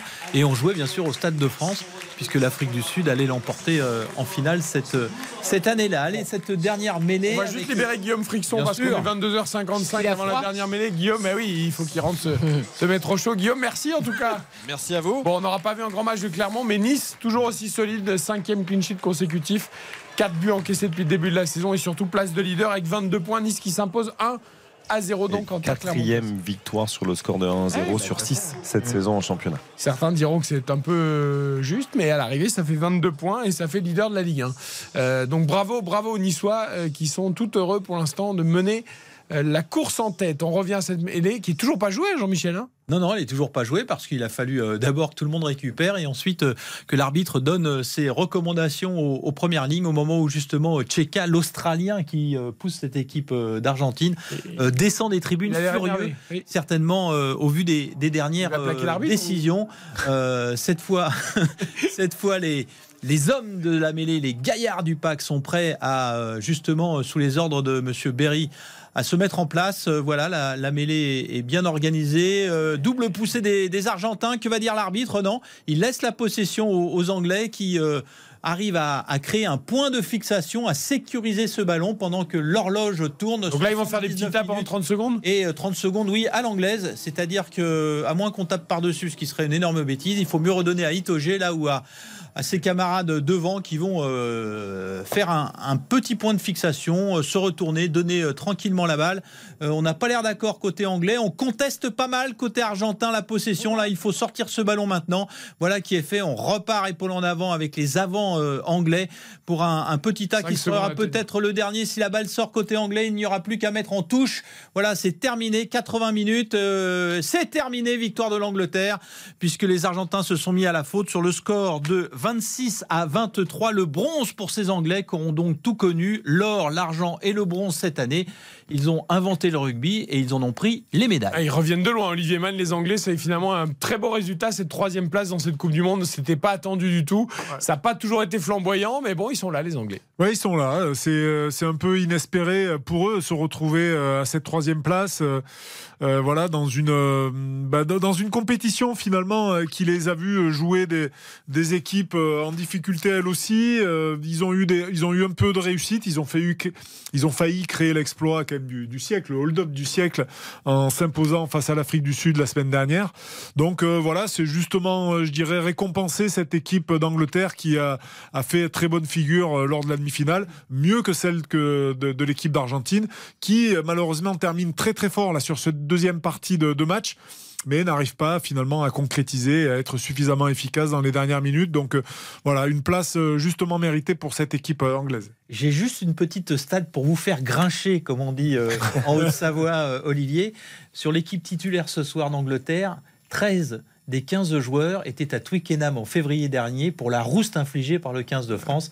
50 points euh, infligés à ces Anglais. Voilà, c'était juste euh, ma petite stat, ne- on n'oublie pas. C'est assez dur à digérer pour le Bleus. 15 de. France, en effet, qui n'est pas au rendez-vous de ces week-ends de finale Chaque de la match Coupe a son Monde. histoire, on ne cesse de le rappeler. Ouais, et puis après, il y a des tirages au sort. On va pas refaire l'histoire, hein, euh, évidemment. Euh, mais bon, l'équipe de France qui a perdu d'un point, comme l'Angleterre d'ailleurs, contre l'Afrique du Sud. L'Afrique du Sud, Jean-Michel et Olivier, qu'on retrouve demain face à la Nouvelle-Zélande pour la grande finale. On sera avec vous au Stade de France avec Julien Fautra à partir de 20h, mais dès 21h évidemment le coup d'envoi de cette rencontre. Karine, demain grande finale.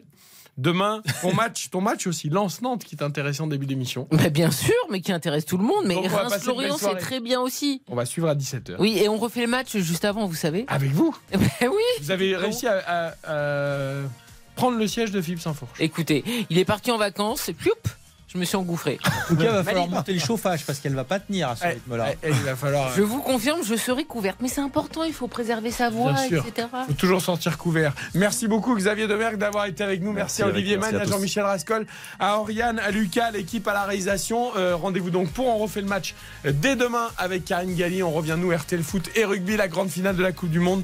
Nouvelle-Zélande, Afrique du Sud à partir de 20h demain. Très bonne fin de soirée à tous. Vous avez rendez-vous juste après la pub George Lang, la collection, la musique. C'est un rendez-vous qu'on ne manque jamais le week-end sur RTL. RTL